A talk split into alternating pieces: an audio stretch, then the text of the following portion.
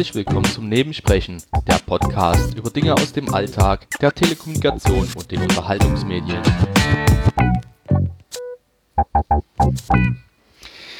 Ja, ähm, ich habe jetzt das Intro hier zum dritten Mal eingespielt und nehme jetzt zum dritten Mal ähm, mein, mein, meine paar Worte hier auf. Ähm, MMM.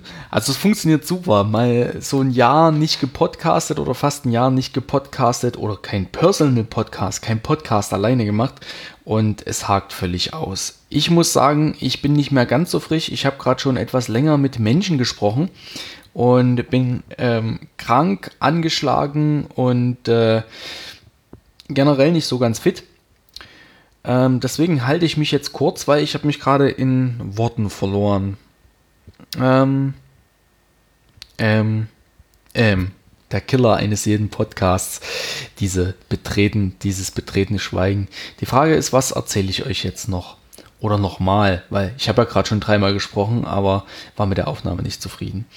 Äh, ich möchte diesen Personal Podcast ein wenig reaktivieren, denn ähm, es werden demnächst oder es passieren Dinge, die sich auf mein Leben auswirken ähm, aufgrund des Coronavirus. Ähm, das hat Auswirkungen auf mein Leben, auf euer Leben, auf unser aller Leben. Äh, in welchem Maße weiß ich noch nicht. Wie ich damit umgehe, weiß ich in Teilen oder kann stelle ich mir zumindest mal so vor in Teilen. Und ich möchte das hier so ein bisschen als Aufarbeitung und vielleicht auch so als kleines Update ähm, ja, einrichten. Also ich, ich, hätte das ganz gern einfach so. Und was soll sich da besser eignen wie mein ehemaliger Personal Podcast, den ich ja doch schon länger nicht bespielt habe. Und ähm, ja, ich habe so ein paar Ideen. Ich habe viele Gedanken zu der Thematik ähm, und werde einfach versuchen, in nächster Zeit häufiger mal hier ein paar Worte äh, äh, aufzunehmen und ähm, zu sagen, wie es mir so geht, was mich so beschäftigt zu der Thematik und ähm, vielleicht auch die ein oder andere Idee äh, äußern, wie man sich die Zeit vertreiben kann. Gegenwärtig ähm, ist ja noch einiges möglich an Freizeitbeschäftigung, wobei das klingt falsch. Ähm, man soll soziale Kontakte meiden, aber zumindest mal draußen spazieren gehen und ein bisschen sportliche Aktivitäten sind wohl noch erlaubt. Ähm, Fakt ist, wir müssen uns einschränken oder wir sollen uns einschränken, wir müssen uns einschränken. Ähm, das ist auch das äh, vernünftigste und solidarischste, was wir im Moment tun können, ohne äh, großen Aufwand. Wer natürlich sich da mehr engagieren möchte, kann das gerne tun. Ähm, wer noch mehr Kapazitäten hat. Ähm, aber wie gesagt, ich möchte das hier so ein bisschen festhalten, was mich so beschäftigt, was mich so bewegt und vielleicht auch als kleines Tagebuch für mich, für die Zukunft, die wir hoffentlich alle haben, ähm, ähm, so festhalten äh, und ähm, dann vielleicht in einem Jahr oder mal reinhören, wie sich das Ganze so entwickelt hat und was passiert ist. Das ist so das Ziel. Ähm, ich bin nicht alleine in der Position oder in, in der Situation, nee, Position ist falsch, in der Situation, dass ich mir Sorgen mache und Gedanken mache und ich habe mich da äh, heute Abend mit äh, Lars, Martin und äh, Peter unterhalten. Es war ein sehr schönes Gespräch. Es war ein sehr langes Gespräch. Es war ein sehr angenehmes Gespräch. Wir haben alle mal so unsere Gedanken geteilt. Es war viel Input, viel Output. Ähm, und deswegen bin ich jetzt auch relativ müde, weil es doch sehr anstrengend war und weil mich die ganzen Sachen doch arg beschäftigen. Und das Gespräch haben wir aufgenommen als äh, Crossover. Wir wissen noch nicht, wer das alles ähm, veröffentlichen wird und äh, wo es veröffentlicht wird, aber das lasse ich euch wissen. Ich verlinke euch auf jeden Fall die Protagonisten, ähm, die hier dabei gewesen sind, also den Lars, den Martin und den Peter. Und ähm, wie gesagt, es war ein schönes Gespräch. Das haben wir mitgeschnitten, weil wir sind der Meinung, dass ähm, dieser Austausch sicherlich auch anderen helfen kann. Und wir hatten sehr viel Freude, das hat uns gut getan und wir hoffen, ihr könnt äh, davon einiges mitnehmen. Und wie gesagt, äh, es wird jetzt, auch wenn der Anlass ein, naja, nicht so toller ist, hier im Nebensprechen dann doch schon ähm, wieder regelmäßig die ein oder andere Aufnahme geben. Und äh, dann schauen wir mal, was die Dinge so bringen und ob sich das, was ich mir vorstelle, vielleicht dadurch bewältigen lässt. Ist das das richtige Wort? Naja, umsetzen lässt, dass es für mich so ein kleines bisschen eine Art Tagebuch ist und ähm, mich ja den Umgang mit der Situation irgendwie lehrt oder mir ja mir den Umgang erleichtert. Ähm, es ist für mich neu, ist glaube ich für uns alle neu. Äh, keiner hat bisher sowas erlebt und ähm, ich hoffe, ähm, dass wir das auch nicht nochmal erleben müssen und wir das so gut wie möglich äh, überstehen. Aber jetzt zu dem Gespräch mit ähm, Martin, Peter und Lars. Ich wünsche euch viel Spaß und ähm, ja, bis die Tage. Tschüss. Intro. Düdel, düdel, düdel, düdel, düdel, Ding, ding. Darf man das mit dem Intro dann drin lassen? ja. äh, ja, also ich, ich, ich mache jetzt das Intro, okay? Düdel, düdel, ding, ding. Einen guten Abend. Es ist der 16. März 2020 und heute wurde bekannt, dass die Bundesregierung offenbar einen Lockdown der gesamten Republik infolge des Coronavirus oder des Coronavirus-Bekämpfungsmaßnahmenplans ähm, vorgenommen hat. Wir sind mittendrin in einer Pandemie. Das Coronavirus zieht um die Welt und wir als Gesellschaft versuchen, dem irgendwie gerecht zu werden. Es gibt zurzeit keine Medikamente dagegen, es gibt keine Impfung dagegen. Wir können im Prinzip nur durch unsere Verhalten eine Verbreitung verlangsamen. Aufhalten werden wir sie eh nicht mehr können, aber wir können die Verbreitung verlangsamen, um das Gesundheitssystem nicht zu überstrapazieren. Das ist das, was uns seit Tagen erzählt wird. Wir versuchen damit zu leben und wir haben uns heute gedacht, wir erzählen uns mal gegenseitig, wie sich das so anfühlt. Und wir sind in dem Fall der Ralf vom Nebensprechen. Hallo Ralf. Guten Abend. Der Peter vom Botenstoff Podcast. Hallo Peter. Guten Abend. Und der Lars, genannt Sastikel von Auf Distanz. Namens Lars. Schönen guten Abend allerseits. Und wo du gerade redest, Lars, erzähl doch bitte einmal kurz, wie sich das, diese Situation für dich gerade anfühlt. Ja, wie viel Zeit habt ihr? also, äh, was mir so. Hab nichts mehr vor heute.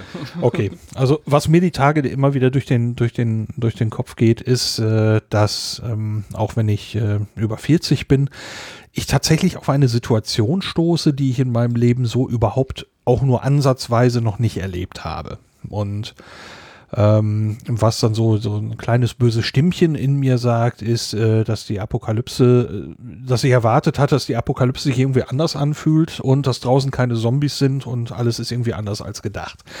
Ähm, aber um ein bisschen auf den Boden zurückzukommen, letzte Woche, als das äh, so ein bisschen Gas gegeben hat, das war so für mich, fing das so Dienstag, Mittwoch an, dann kam am Donnerstag der Sendegarten, wo wir auch schon ein bisschen über den über diese, diese Pandemie gesprochen haben, da war ich selber so mit meinen Gefühlen total überfordert dazu, weil ich auf der einen Seite irgendwie grundentspannt bin, das kann ich gleich noch erklären, wo das herkommt, da bin ich mit meinen Gedanken inzwischen ein bisschen weiter. Und auf der anderen Seite mir aber über, ja, insbesondere ein paar ältere und kränkelnde Verwandte ziemlich Sorgen gemacht habe und irgendwie gab es dann am Freitag nach dem Sendegarten, also jetzt vor ein paar Tagen, ähm, so die ersten großen Einschränkungen, dass äh, bekannt gegeben worden ist, Schulen werden geschlossen und äh, dies und das. Und das hat bei mir so, so einen großen Erdungseffekt gehabt, äh, dass, dass ich mehr wusste, woran ich persönlich irgendwie bin. Ähm, worauf, worauf ich, was ich gerade noch gesagt habe, eine Sache muss ich ihm erklären. Ich arbeite so oder so ziemlich viel im, im, im Homeoffice, also von zu Hause. Ähm, das heißt, die Einschränkung oder die Änderung meines, meines täglichen Lebens ähm, ähm, sind im Moment kaum messbar.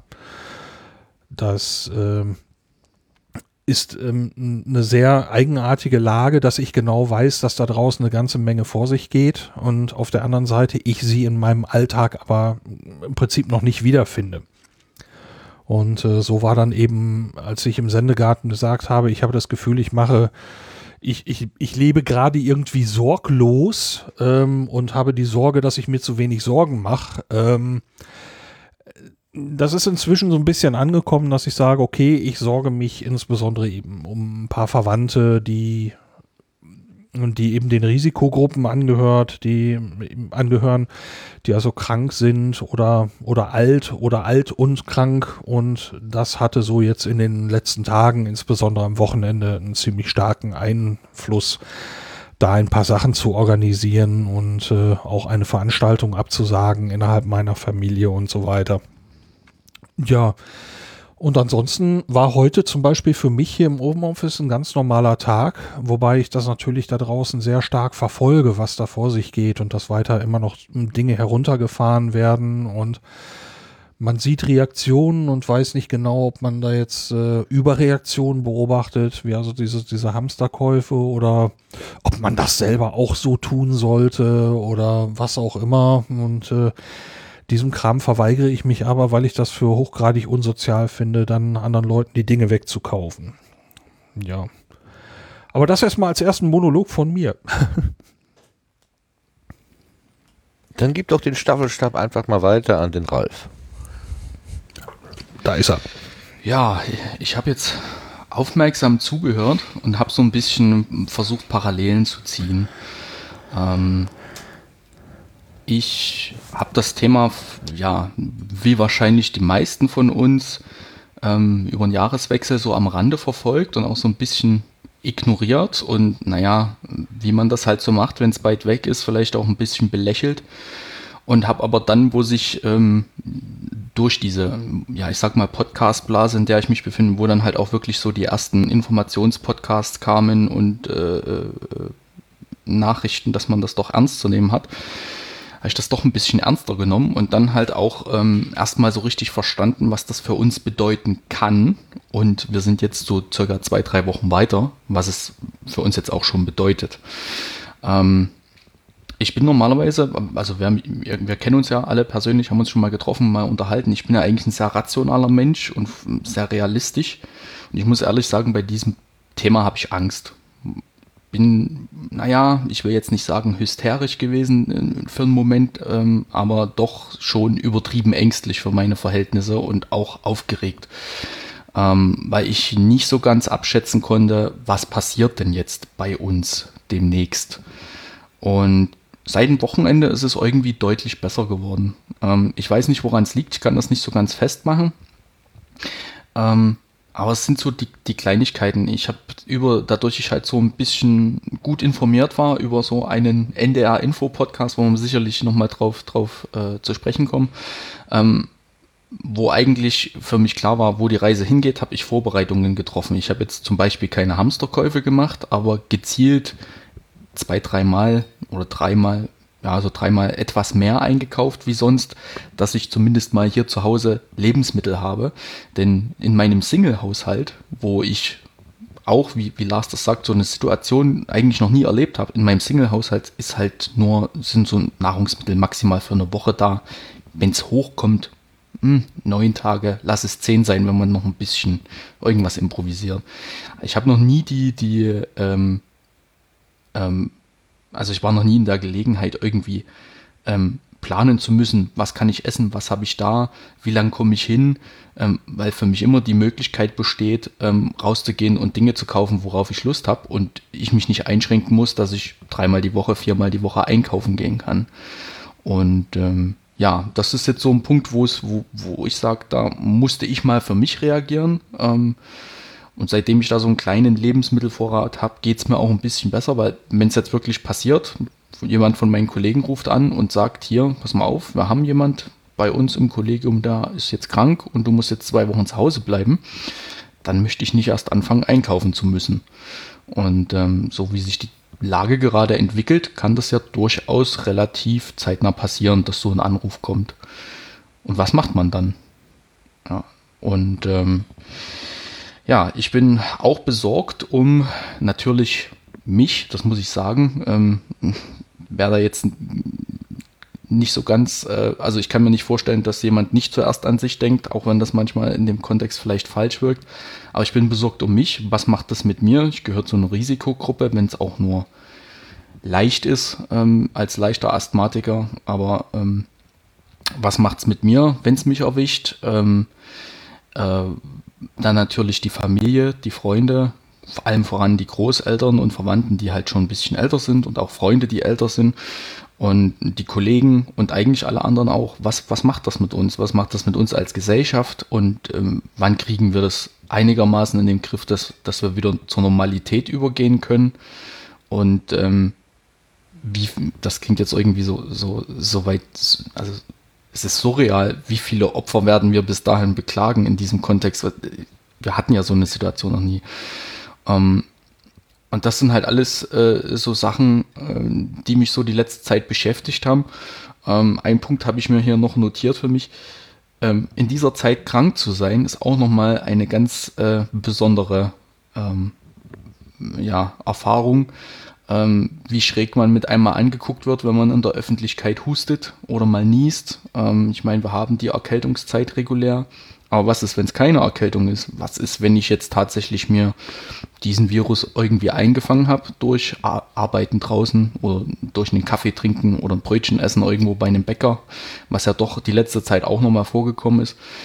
Ähm, was ist, wenn ich mir diesen Virus eingefangen habe und der ist zum Beispiel nicht positiv getestet oder negativ getestet bei mir und ich schleppe den jetzt schon die ganze Zeit mit mir rum und verteile den weiter äh, unbewusst. Also das sind alles so Dinge, die mich in letzter Zeit beschäftigt haben und ähm, auch noch ein Stück beschäftigen werden. Und ich denke, da kommt noch äh, das eine oder andere dazu. Aber ich will jetzt gar nicht so weit gehen. Ich habe mir da schon viele Gedanken dazu gemacht. Ich denke, das Gespräch wird sich da sicherlich noch ein bisschen entwickeln. Und ähm, ich würde den Staffelstab einfach mal ganz, ganz frech weitergeben an den Peter. Okay, dann äh, übernehme ich den an dieser Stelle mal. Ähm, für mich persönlich hat es vor allem zwei Aspekte. Einmal das ganz Persönliche für mich selbst. Ähm, bei mir ist es so, dass ich meinen alten Job gekündigt habe zum Monatsende, Ende März. Und jetzt eigentlich gerade sowieso im Urlaub bin und mir den April auch noch freigenommen habe, um im Mai dann einen neuen Job anzufangen. Und ich habe mir das ganz wunderbar ausgemalt. Zwei Monate frei, das wird super. Ich kann ein bisschen durch die Gegend reisen, ich kann Freunde besuchen, das Leben genießen und ein bisschen runterfahren. Nur war eigentlich nicht mein Plan, dass äh, alles runterfährt, nebenher, um mich herum. Äh, sondern eigentlich wollte ich das vor allem machen und eben so ein bisschen reisen können und das Leben genießen. Und äh, diesem Plan macht Corona jetzt doch ziemlich deutlich einen Strich durch die Rechnung. Mhm. Äh, was ich sehr schade finde, weil das ja auch eine Sache ist, also sich so einen längeren Zeitraum frei nehmen, das ist im Berufsleben ja gar nicht so einfach. Das geht eigentlich vor allem zwischen zwei Jobs. Ja, aber gut, das ist mein persönliches äh, Schicksal, mit dem ich aber trotzdem leben kann. Das ist jetzt ja nichts, äh, ja, macht mich nicht unbedingt fertig, ist für mich ein bisschen blödes Timing. Aber es hat schon auch noch weitere Folgen. Ähm, mein neuer Job, den ich ab Mai machen will, ähm, ist etwas völlig anderes. Da werde oder würde ich in einem Whisky-Laden arbeiten, wo ich Tastings gebe. Und dieser Laden ist jetzt eben auch betroffen von den Geschäftsschließungen. Und das ist schon eine ziemlich heftige Sache. Also da kriege ich jetzt aus erster Hand mit, was das eben auch für so einen Einzelhandel bedeutet, der daran hängt, dass zum einen Leute zum Einkaufen kommen, aber auch, dass Leute zu Tastings kommen. Und allein am letzten Wochenende haben wir da über 50 Absagen gehabt. Und es ist einfach völlig unklar, wie lange dieser Zustand weitergeht und ähm, was passiert. Also was, was passiert seitens der Politik, welche finanziellen Hilfen wird es da geben, ähm, wie lange kann so ein Zustand überbrückt werden? Also das ist, ähm, ja, betrifft mich an der Stelle da dann auch auf einmal sehr direkt. Das ist der eine Aspekt. Das andere ist, ähm, dass sowohl meine Freundin als auch mein Bruder im medizinischen Bereich arbeiten. Meine Freundin in einer HNO-Praxis. Da hat Corona auch, finde ich, einen ganz interessanten Aspekt eigentlich oder Effekt. Äh, man könnte jetzt meinen, dass die überrannt werden von Leuten, aber tatsächlich ist es so, dass in der Praxis auffallend wenig los ist. Wer ernsthaft erkrankt ist, geht eher, ja, geht eher wahrscheinlich zum Hausarzt oder direkt Lungenfacharzt und nicht in eine HNO-Praxis. Ähm, ja, und so ist es tatsächlich. Äh, aktuell gehen nur die Leute zu Ärztinnen und Ärzten, die wirklich dahin müssen. Ähm, was einerseits ganz gut ist und ja, vielleicht unserem Gesundheitssystem insgesamt auch gut tun würde, wenn sich das so ein bisschen hält und äh, Leute eben zum Arzt gehen, weil sie müssen und nicht, weil, ja, weil es passt oder warum auch immer. Und bei meinem Bruder ist die Situation nochmal eine völlig andere. Der ist Anästhesist in einem Krankenhaus und dieses Krankenhaus hat jetzt heute angefangen, eine Fieberambulanz neu aufzubauen und äh, haben eben Leute dafür gesucht, die sich im Prinzip freiwillig melden, da an vorderster Front ähm, ja, sich zu kümmern um das, was kommen wird vermutlich. Und das ist ähm, tatsächlich ein sehr merkwürdiges Gefühl, weil sich das für mich wirklich so ein bisschen anfühlt, als würde mein Bruder sich da jetzt eben an die vorderste Front äh, begeben. Also italienische Ärzte sprechen da schon immer wieder von kriegsähnlichen Zuständen und das gibt mir dann schon eben zu denken, wie das da ablaufen wird. Wobei der Chef meines Bruders sagt, ähm, also der ist da eben ausgestattet mit Atemmasken und Schutzkleidung und ich weiß nicht was. Also der Chef sagt, mein Bruder ist aktuell von allen im Team der am besten geschützte, weil er da an vorderster Front ist. Aber die Folgen für Krankenhäuser sind einfach jetzt auch schon enorm. Also rationierte Masken, die benutzt werden dürfen, nur so und so viele am Tag oder für die und die Prozedur darf gar keine Maske mehr benutzt werden, weil man die aufbewahren muss für dringendere Fälle und sowas. Ähm, das ist schon eine ganz schön gruselige Sache. Ja, der Umgang mit Mangel auch, den kennen wir gar nicht in dem Sinne. Zu unseren Lebzeiten hm, hat es das ja, nicht das gegeben stimmt. bisher. Ja. Hm.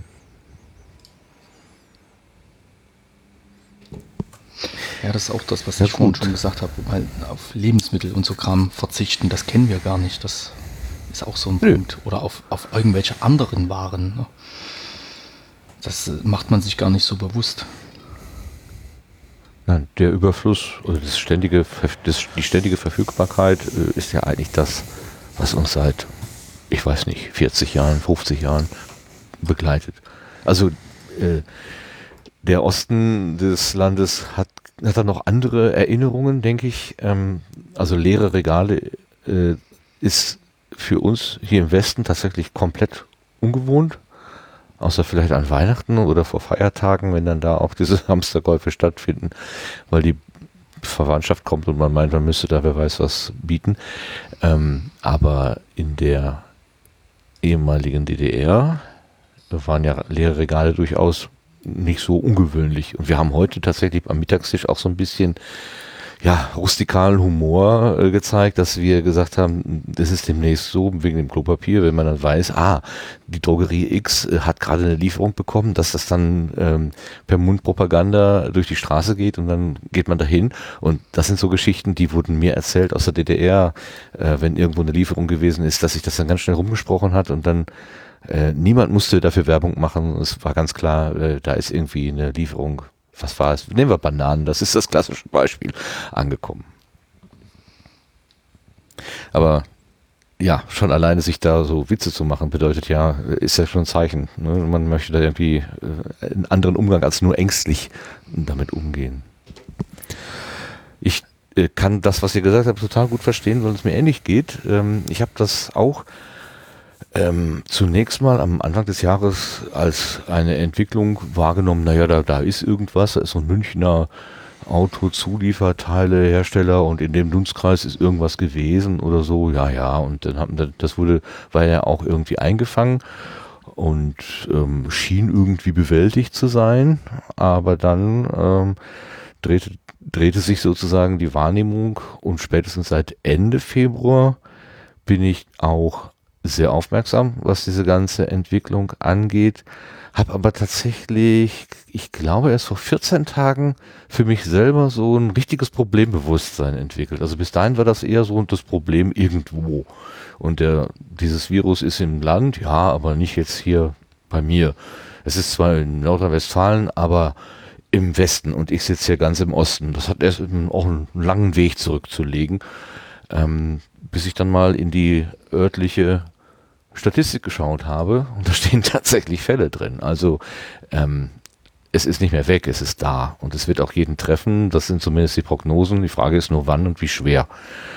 Ähm, wir können hoffen, dass uns das nicht zu hart trifft, aber es ist halt nur eine Hoffnung, man weiß es nicht. Ich versuche tatsächlich jetzt von mir aus ähm, Distanz zu halten.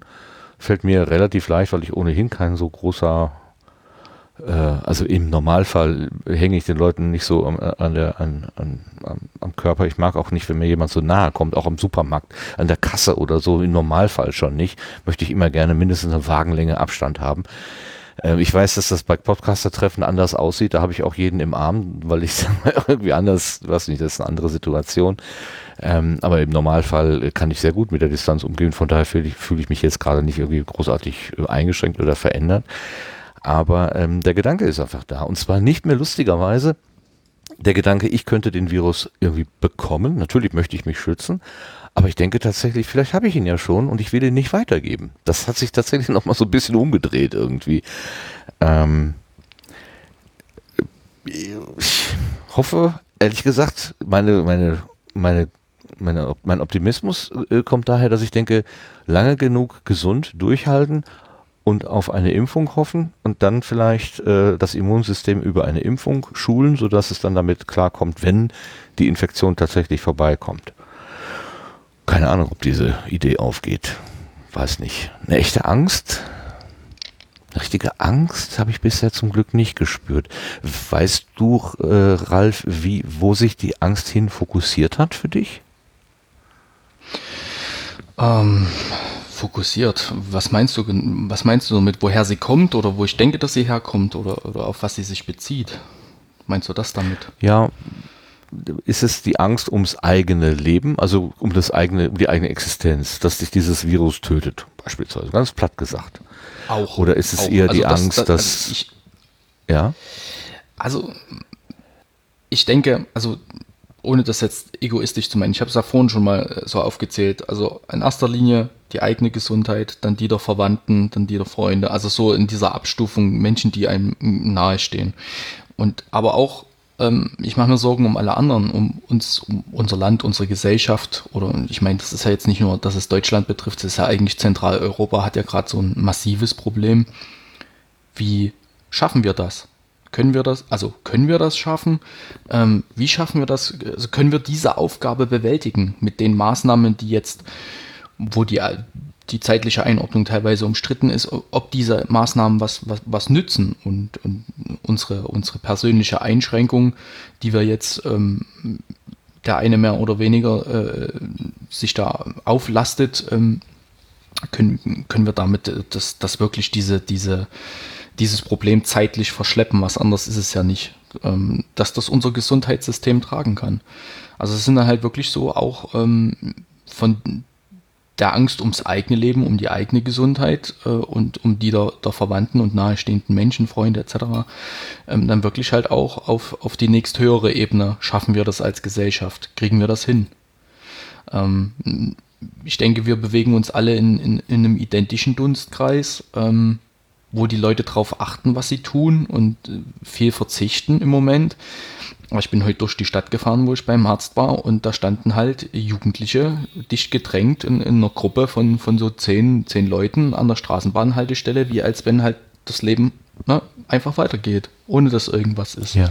Oder dass irgendwo Partys gefeiert werden am, am letzten Wochenende oder man nutzt die freie Zeit, um, um sich mit Freunden zu treffen und, und also irgendwie ne, die Freizeitgestaltung halt einfach anders mal zu nutzen und aber überhaupt nicht weiterzudenken, was man damit eigentlich tut.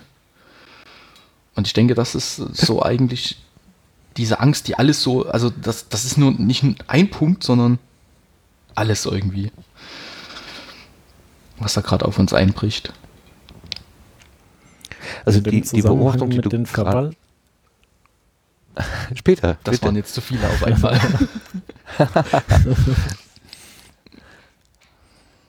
bitte, bitte. Martin, du darfst. Ach so, ich so. Okay. ja. ähm, in dem Zusammenhang mit den Verhaltensweisen habe ich auch noch einen, fand ich ganz interessanten Tipp heute gelesen. Im Prinzip, die meisten Leute verhalten sich etwas anders und zwar nach dem Motto, dass sie sich nicht anstecken wollen. Sinnvoller wäre es, dass sich alle Leute so verhalten, dass sie andere nicht anstecken wollen. Also, dass man vom Verhalten her letztlich so tut, als wäre man selber schon infiziert, hält aber bewusst den Abstand zu anderen Leuten. Und das würde dann auch dazu führen, dass zum Beispiel auch private Kontakte eher noch äh, wirklich abgesagt werden und sowas nicht geschieht. Und das ist vielleicht ähm, ja das sinnvollere Vorgehen, um die Pandemie noch etwas einzugrenzen. Mhm.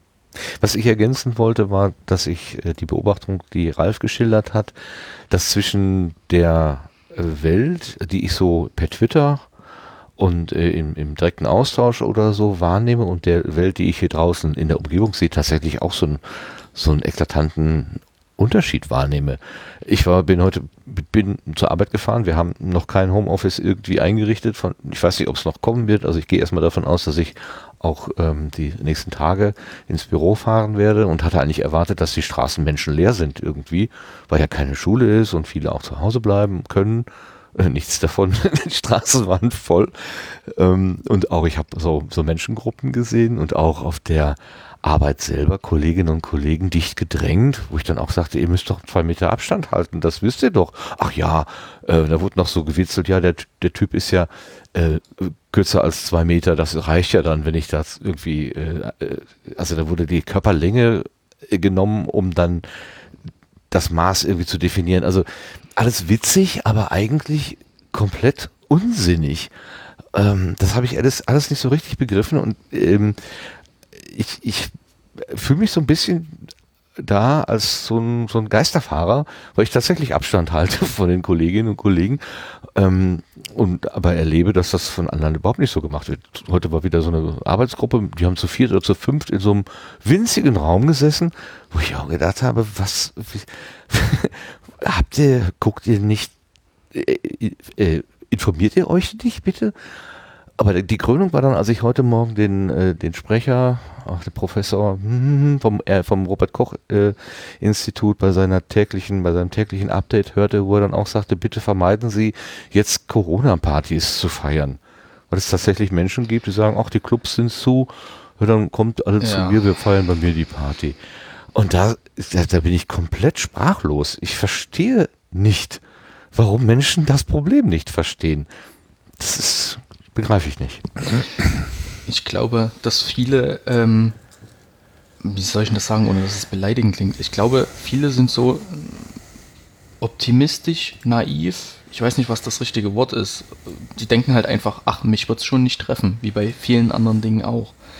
Ähm, vielleicht ist es halt bei mir nicht so schlimm. Es gibt ja diese milden Verläufe. Ich habe zum Beispiel vorhin ja, ja. zufällig ein, ein, Video gefunden von, von dem Thomas Sattelberger. Da ist mittlerweile wohl ähm, Mitglied des, des Bundestages oder was oder irgendwie und hat sich jetzt auch bei einem Kollege infiziert. Da gibt halt jetzt jeden Tag per Video so ein Update. Da, das sieht aus wie, ein, wie das blühende Leben. So und mhm. ähm, das wirkt jetzt, wirkt jetzt, ja, ist ganz harmlos, wenn es mir auch so geht. Ja, ist ja, ne, ist ja nur leichte Grippesymptome, hört man immer. Und was ist, wenn es das nicht ist? Viele Fälle, die dann beatmet werden müssen, darum geht es ja, die wirklich intensiv ja, betreut genau. werden müssen, dass sie überleben können. Auch junge Menschen. Ähm, und die dann halt aufgrund der Menge, die es gibt, ähm, gar nicht mehr betreut werden können. Viele machen sich das gar nicht bewusst. Also ich weiß nicht, habt ihr die, die Berichterstattung aus Italien zufällig verfolgt? Ja. Ja. Also, oh ja. ja, ich habe einen ja. Beitrag gelesen und habe mir gedacht, alter Freund, wenn uns das erwartet, dann haben wir hier wirklich ein richtiges Problem. Ja. Und wir waren, was sind wir, Italien und voraus? Neun Tage? Ja, Oder Italien ist uns neun Tage voraus, so rum. Wir sind neun mhm. Tage hinter, hinterher. Wo ich dann so gedacht ja, habe, Anfang genau. letzter Woche, wo dieser Arzt da berichtet hat, ähm, dass die mittlerweile entscheiden, wer leben darf und wer nicht.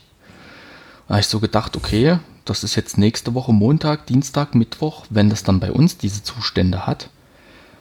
Ich möchte das nicht erleben. Und ich möchte äh, eigentlich niemand diese Last irgendwie auf die Schultern legen, also gerade die Ärzte, die dann entscheiden müssen, wer leben darf und wer nicht. Ich glaube, die werden ihres Lebens nicht mehr froh, wenn die das einmal haben tun müssen. Weil ich glaube, das macht man nicht so einfach und das steckt man auch nicht so einfach weg. Das ist eigentlich, das ist, also das ist auch das, was mich so erschüttert in dieser Geschichte, dass es, dass es solche Ausmaße annimmt.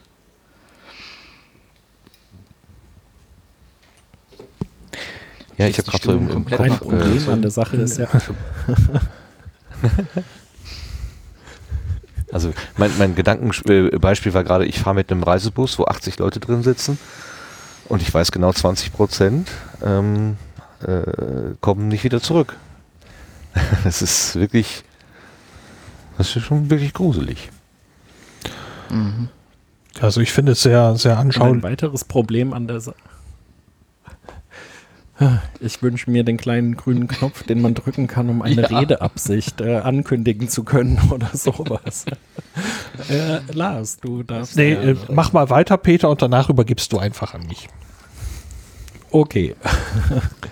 ähm, ein Pro oder ein großes Problem an der Sache ist ja auch, dass es ja nicht so, also es ist ja nicht so, als würde dank Corona nichts anderes mehr passieren, als wären alle Krebskranken geheilt, als würde es keine Autounfälle mehr geben und so weiter. ähm, Schön wär's. Das ist auch das, was, ja, richtig. Ähm, aber das Gesundheitssystem muss eben irgendwie am Laufen gehalten werden, um sich auch um andere Fälle noch kümmern zu können. Und das ist irgendwie bei manchen Leuten auch außen vor gelassen. Es geht eben nicht nur um die Leute, die Corona haben, es geht auch um Leute, die andere Erkrankungen haben. Und auch insofern sollte man überlegen zurzeit, wenn man sein Leben einschränkt, ähm, man kann gerne Waldspaziergänge machen, ob es jetzt die richtige Zeit ist, äh, mit dem Mountainbike endlich mal auszuprobieren, diesen schwierigen Sprung zu meistern, ähm, ja, das ist vielleicht nicht der richtige Zeitpunkt. Ja, ja gut. Und dahingehend mhm. habe ich heute gelesen, gibt es sogar Überlegungen, äh, natürlich eher in anderen Ländern, ähm, zum Beispiel Geschwindigkeitsbegrenzungen einzuführen. Autobahntempo 100, Landstraße 80 statt 30, einfach um da auch die Zahl der Verletzten äh, zu reduzieren, um damit das Gesundheitssystem zu entlasten. Und das kann man dann auch langfristig beibehalten. Also das, ja, das wäre auch so eine leise Hoffnung, die ich dabei dann auch noch hätte. Ähm, aber wahrscheinlich wird es genau deswegen in Deutschland nicht passieren. Ja, aber mal ganz ehrlich, wir sind jetzt an einem Punkt, ich, ich grätsch gerade rein, ob, obwohl Lars noch was sagen wollte, wir sind jetzt gerade an einem Punkt, wo wir uns wirklich mal an Dinge halten müssen und nicht immer nur diese Empfehlungen haben. Ähm, das ist ganz interessant, was es halt jetzt auch mit uns als Gesellschaft macht. Weil wir haben noch nie solche Auflagen erlebt. Ich kenne das, also ich kenne das gar nicht und ich bin wahrscheinlich hier der Jüngste in der Runde. Davon gehe ich zumindest mal aus. Ähm, das wird noch interessant. Hast du uns also gerade also alt genannt? ich habe hab in der Schule noch geschätzt. Ähm, die rein Tuberkulose-Untersuchung, wo wir einfach äh, durchleuchtet wurden, ob wir, ob wir das wollten oder nicht, da wurde gar nicht nachgefragt. Und diese, äh, diese Impfung, die, wo man so mit so einem Messerchen in der, in der Schulter so reingeritzt hat. Was war das denn also noch? Ich wollte gerade fragen, die Pockenimpfung. Pocken, ja. Polio. Nee, Pocken war das. Nee, genau. Pocken. Ja. Polio auch. Also Pocken, dann, da gab es da den Zuckerwürfel. Also äh, ist so, sagen wir mal, so staatliche Zwangsmaßnahmen wie du musst dich äh, durchleuchten lassen, du musst diese Impfung annehmen und so weiter, habe ich noch erlebt. Und, äh, in, und das hat ja, aber dann irgendwann ist ja quasi die Freiheit des Einzelnen noch wichtiger genommen worden und die Unverletzlichkeit äh, des, des Körpers. Deswegen gibt es das ja so gar nicht mehr. Ich glaube, jetzt gibt es wieder eine verpflichtende Masernimpfung, aber die ist relativ neu. Ja, Zwangsmaßnahmen. Genau, die wird ja. es geben. Ich glaube, ab nächstem Jahr die verpflichtende Masernimpfung. Und das war jetzt auch so ein, ähm, ja, ein bisschen Ironie der Geschichte. Die äh, Demo der Impfgegner gegen die Masernimpfpflicht ist äh, abgesagt worden aufgrund des Coronavirus. Hm. Ja. Tja. Ironie. Machst genau, du nix. Ironie. Äh, nee. Was machen denn, denn die Impfgegner, also wenn es tatsächlich eine Lars. Impfung gegen Corona gibt? Na gut. Das, das ist eine interessante Frage, Frage ja. Also wir hatten ja jetzt so, so ein paar Sachen ähm, mit der Überlastung des Gesundheitssystems angesprochen und so weiter, dass das ähm, zu vermeiden gilt. Das ist ja im Moment dieser Flatten the Curve äh, Hashtag sozusagen. Das heißt, wenn wir also jetzt die Geschwindigkeit der Ausbreitung ähm, niedrig halten, dass man eben unter der Kapazitätsgrenze des Gesundheitssystems bleibt. Ich finde, dass es eigentlich anschaulicher kaum geht. Ähm, möchte da aber so, weil gerade habt ihr so ein bisschen über Unverständnis, äh, Unverständnis geäußert, über Menschen, denen ihr begegnet seid, denen, die ihr gesehen habt. Ähm, für mich war so der, der absolute Fassungslosigkeit-Moment gestern Nachmittag wo ich mit einer Tante sprach, äh, selber nun jetzt äh, nicht gerade jüng, jüngstes Baujahr, ähm, die also sehr vehement eben sagte, dass die ganzen Maßnahmen im Moment die Gesellschaft kaputt machen und die Geschäfte kaputt machen und alles kaputt machen und dass das sowieso alles übertrieben ist und großer Blödsinn. Ähm, wenn man jetzt noch ein bisschen, wenn ich jetzt einen Fakt sage, dann äh, knallen die Sicherungen durch diese Frau hat einen Sohn, der vor, ich glaube, drei oder vier Wochen ungefähr muss es gewesen sein, äh, eine Krebsdiagnose bekommen hat. Dieser Mann braucht das Gesundheitssystem und er wird es dringend brauchen zu einem gewissen Punkt. Es, es, es, es ist unumgänglich, dass man sich um diesen Menschen kümmert. Und seine Mutter peilt nicht, um was es geht bei diesem ganzen Thema. Und sie will da auch nicht wirklich drüber reden, sondern sie, die, die verleugnet die Realität und sagt, das macht die Gesellschaft kaputt und damit basta. Und natürlich gehe ich hier hin, obwohl ich nicht hier sein sollte. Also ich hatte gestern einen, einen etwas streitbaren Nachmittag. Ähm, äh, der mich auch sehr runtergezogen hat, weil äh, es, es wurde eben eine, eine Familienfeier abgesagt und die Leute sind da trotzdem aufgelaufen. Ähm, also es sollte eigentlich bei einer Gastronomie eine, eine größere Feier stattfinden, die wurde abgesagt und dann sind die Leute halt bei, ich sag's mal einfach so, bei meinen Eltern zu Hause aufgelaufen. Zwar nicht alle, aber einige.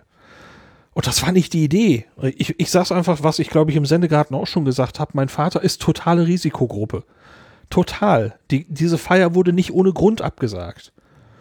Ähm, und ich habe mich so aufgeregt. Ich verstehe ich versteh das immer noch nicht. Ähm, und äh, das, das macht mich auch so wütend, diese Gedankenlosigkeit, wenn sie dann sagt, ja, mir doch egal. Ja, aber es, ist, es geht eben auch um die Perspektive um andere. Ähm, ne? Wenn sie sagt, ja, Gott, äh, soll ich schon nicht kriegen und wenn ich es kriege, macht es mir doch nichts aus. Äh, ja, sorry, aber es geht um andere Menschen es ist, man hat an der Stelle doch eine, eine Verantwortung für andere Menschen. Um das geht's doch jetzt die ganze Zeit. Und diese, dieses, dieses Konzept, dass wir diese, diese, diese, diese Kurve abflachen, das ist nicht schwer zu verstehen. Das ist auch keine Esoterik, das ist auch kein Bullshit, sondern das ist ganz einfache Mathematik. Ich krieg's nicht auf die, ich krieg's einfach nicht auf die Kette, wie, äh, wie man so argumentieren kann, wie, wie diese Dame da gestern. Das äh, macht mich total fassungslos. Ja. Plus also eins. Zu, zu, zu, ja. zu dem. Ja, kann man dazu nicht sagen. Zu, zu dem Flatten the Curve habe ich äh, eine Aussage einer, eines neunjährigen Kindes oder so gehört. Es ist ganz einfach. Ähm, es, die, in die Krankenhausbetten können die Leute immer nur nacheinander und nicht gleichzeitig. Ja, sehr, sehr gut. Verstanden. Ja. Auf den Punkt. ne? geht's nicht. Ne? So. Und ich meine, da muss ich sagen, also wenn das Kind das versteht, dann sollte das eigentlich jeder Erwachsene auch verstehen. Das Problem ist, glaube ich, das ist so ein bisschen wie äh, diese Bedrohung durch äh, Nuklearunfälle oder so. Wir sehen es nicht. Also es ist, es ist, ja. äh, wir, wir, sehen es dann, wenn wir betroffen sind, also wenn der Hals anfängt zu kratzen oder womöglich äh, das Atmen schwerfällt, dann wissen wir, was los ist. Bis dahin ist es so diffus irgendwie. Es könnte, könnte auch nicht. Ich weiß, in meiner Stadt gibt es zwei, drei Fälle, also ist das Virus irgendwo hier im Stadtgebiet. War ich schon mal da, war ich nicht da, keine Ahnung. Ähm, ich, das ist so ein unsichtbares, so ein unsichtbarer Gegner ähm, dem man eigentlich nur ausweichen kann durch äh, Maßnahmen. Man kann sich eigentlich nur verbergen davor, weil er zum Glück äh, nicht, nicht weit springen kann. Äh, das ist die, das ist unsere, das ist die, die unsere Stärke sozusagen. Äh, äh, es kann nicht weit durch die Luft hüpfen von einem zum anderen. Und wenn wir diese, diese, diese Luftbrücke, diesen Air Gap, ähm, ähm, oder Luftbrücke ist ja genau falsch, also diese Nicht-Luft, also diese Nicht-Brücke, äh, wenn wir das aufrechterhalten, dann kommen wir schon ziemlich weit. Aber das ist wahrscheinlich das Problem. Das ist wahrscheinlich auch das Problem, was die, die Tante da äh, getrieben hat. Das, das, das, das Risiko. Risikoeinschätzung ist ja sowieso eine, eine, eine Wissenschaft für sich. Ähm, das sonst würden ja nicht alle Menschen so viel Lotto spielen. Also wir wissen, wie, wie selten das ist, dass äh, ein Gewinner gewinnt, aber trotzdem äh, gehen alle regelmäßig oder viele regelmäßig zu den äh, Lotterien und zahlen ein in der Hoffnung, dann doch irgendwann mal derjenige Glückliche zu sein. Ja, in diesem Falle nicht. Ne? Die Frage ist, welche nee, Wahrscheinlichkeit ist höher, ne? Um zu Corona zu bekommen. Also ich habe jetzt tatsächlich einen Experten im Ohr, ich kann jetzt gar nicht mehr sagen, wer es war. Äh, war es Herr Kikuli gestern Abend bei Anne Will, der sagte, am Ende haben es mal alle gehabt. Also wir werden, wahrscheinlich wird es jeder einmal durchgemacht haben. Mit, mit der Chance, es zu überstehen mit 80 Prozent oder daran schwer zu erkranken mit 20 Prozent oder daran zu sterben mit, was weiß ich, fünf oder, also kommt ja nicht hin, dann wären wir bei 105 Prozent. Ähm, aber mit einer geringen noch relativ geringen Wahrscheinlichkeit, es nicht zu überleben. Aber am Ende wird es jeder gehabt haben, ist seine These gewesen. Deswegen sage ich, ich wünsche mir sehr, dass es eine Impfung gibt. Aber soweit ich das verstanden habe, sind die zwar schon sehr weit und für Impfmittelentwicklung unglaublich, ähm, naja, schnell. Dennoch wird es bis ins Jahr 2021 dauern, bis man etwas verfügbar hat. Ja. Das ist das, was ich so gehört und deswegen habe. müssen wir Zeit gewinnen. So. Und äh, wir hatten gerade schon mal Italien angesprochen. Äh, es gibt von der Berliner Morgenpost, ihr kennt wahrscheinlich diese Karte. Ähm, die Berliner Morgenpost hat also den Coronavirus-Monitor online. Ähm, da kann man Aha, eben nee, äh, Deutschland oder europaweit oder weltweit ähm, also Zahlen sich anschauen und das ist visualisiert in, in Kringeln, in so einer, also in so einer Scheibe. Und ähm, wenn die also komplett rot ist, dann sagt eben diese, die, die Größe der Scheibe die Anzahl der Infektionen an. Dann gibt es äh, von der Mitte aus also einen weiteren nach innen einen Kringel, äh, der, mm, der Anteil, der inzwischen die Krankheit überstanden hat, also geheilt ist gewissermaßen. Und es gibt da drin noch wieder einen Punkt, ähm, der also Todesfälle anzeigt. Und äh, man kann eben diese Dinger anklicken und kann dann eben auch sich die Zahlen dazu anschauen, aufgrund derer diese, diese Kringel eben die Größen berechnet werden. Und da siehst du sehr genau, äh, was Italien für ein Problem hat. Ähm, also dieser, dieser schwarze Punkt in der Mitte, der ist im Verhältnis viel größer als anderswo. Und wenn man sich die absoluten Zahlen dazu eben anguckt, dann sieht man dort, dass die, die, ja, wie soll man es nennen, die, die, die Mortalitätsrate, die Sterblichkeitsrate äh, sehr viel höher ist. Und das ist genau das, was man eben vermeiden will, äh, dass man außerhalb dieser, dieser Kapazität des Gesundheitssystems operieren muss.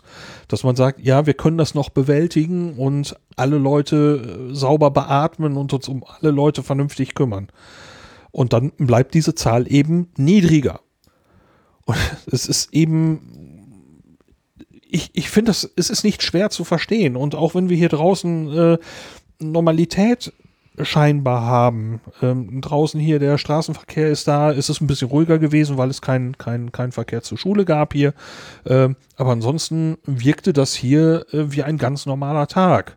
Und das werden wir auch eine mhm. ganze mhm. Weile lang noch so erleben, dass es irgendwie normal aussieht. Weil hoffentlich möglichst wenige Leute das überhaupt irgendwie zu packen kriegen, zumindest auf einen Schlag. Ähm, und das ist auch noch so ein, so, ein, so ein Ding, was mir im Kopf herumspukt. Angenommen, wir kriegen das einigermaßen sauber gewuppt und wir bleiben unter dieser Kapazitätsgrenze und alles ist irgendwie einigermaßen glimpflich abgegangen. Ne? Es, es, wird auch so genug, genug, genug Opfer geben und das, das ist, ist, ich finde das auch wirklich schlimm.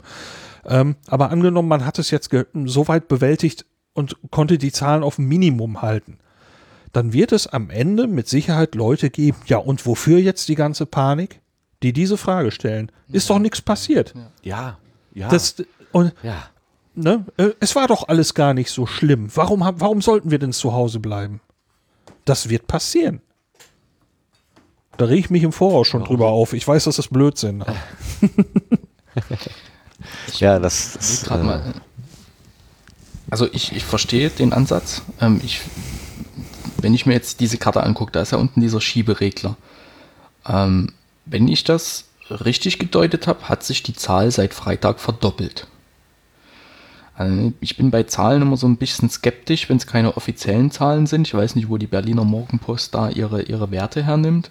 Weil ich habe mir jetzt schon verschiedene Seiten angeguckt und es ist immer irgendwo ein anderes Ergebnis. Das finde ich ganz interessant. Zum Beispiel, ich habe jetzt, weil es mich betrifft, Baden-Württemberg angeguckt. Angeblich werden sieben ähm, äh, Personen geheilt. Jetzt habe ich äh, letzte Woche bei uns, wir haben hier im Landkreis eine, eine Lungenspezialklinik. Dort sind acht Leute eingeliefert, von denen sechs Leute als gesund entlassen worden sind. Jetzt kann ich mir nicht vorstellen, dass wir kleiner Landkreis in dem großen Land äh, Baden-Württemberg oder im großen Bundesland, ähm, dass wir sechs von sieben nur geheilt hätten. Also das kann ich mir nicht vorstellen, dass der Rest von Baden-Württemberg da keine Erfolge erzielt hat. Also irgendwie, ich finde die Zahlen also ich finde diese Karte nicht schlecht, aber ich weiß nicht so recht, was ich von dem Wahrheitsgehalt halten soll. Ähm, das macht mich ein bisschen, ein bisschen nachdenklich im Moment. Ich weiß nicht, wie seht ihr das? Wie, wie generell, was nutzt ihr denn für Informationsquellen? Also ähm, die Zahlen der Berliner Morgenpost werden in einem Artikel bei Heise Online ähm, auch erklärt und dort wird es als eine der aktuellsten Quellen genannt. Äh, das Robert Koch Institut mhm. hängt demnach noch ein bisschen her wegen des Meldesystems, ähm, weil durch, ich glaube, durch ja den Aufbau mit den Bundesländern äh, gibt es halt so einen, einen etwas blöden Prozess, wie die Zahlen dann alle durchgemeldet werden. Teilweise noch, ähm, ja, äh, mit Fax und die werden dann wieder eingetippt und was weiß ja, ich alle für ein Blödsinn. Ähm, und der, die Berliner Morgenpost, wenn ich das alles richtig wahrgenommen habe, fragt die Zahlen aktiv ab. Ähm, okay. Das heißt, die sind im Moment ein bisschen schneller als das Robert-Koch-Institut, scheinen aber im Großen und Ganzen, wenn man dann zwei Tage später oder so die dann aktuellen Daten vom Robert-Koch-Institut auf den gleichen Tag legt, ziemlich gut zu stimmen. Also von daher ist das im Moment eine meiner Hauptquellen, weil ähm, scheint am frischesten zu sein. Ich hatte jetzt gerade aber nicht so ganz verstanden, welches Problem hattest du mit den Zahlen in Baden-Württemberg? Das habe ich, glaube ich, nicht also ganz durchblickt. Nicht ganz durchblickt. Also die Zahl, ich habe gerade nochmal auf der offiziellen Seite von, von Baden-Württemberg geguckt. Ähm, die Zahl stimmt, es sind wohl 1105 Fälle, aber dass nur sieben geheilt sind, das ist für mich so eine Sache, die erschließt sich mir nicht wenn in der Spezialklinik bei uns im Landkreis schon sechs Personen allein geheilt worden sind. Das stand letzte Woche in der örtlichen Presse bei uns. Und Baden-Württemberg ist ja nicht nur Landkreis Heilbronn, sondern ah. deutlich größer. Ja? Und ich kann mir nicht vorstellen, dass wir sechs Leute heilen und äh, der Rest von Baden-Württemberg eine Person. Also irgendwie weiß ich nicht, was ich von dieser Zahl halten soll. Die ist mir, also sie wirkt unglaubwürdig auf, auf diese hm. Art und Weise. Ich schätze, dass das eine Definitionsfrage ist. Äh, die eine, dass du eben äh, die ja, sagen wir mal, die Krise überstanden hast. Der Mensch ist aus mhm. dem äh, aus der Krise raus, Fieber ist runter, muss nicht mehr beatmet werden und was weiß ich. Ähm, aber bis dann endgültig äh, die Krankheit eben raus ist oder vielleicht der Virus auch nicht mehr war, nachweisbar. Also ich weiß jetzt nicht mehr genau, ähm, okay, wo ja. dann, wo, wie jetzt die Definition für die wieder gesund Sparte äh, bei der Berliner Morgenpost ist.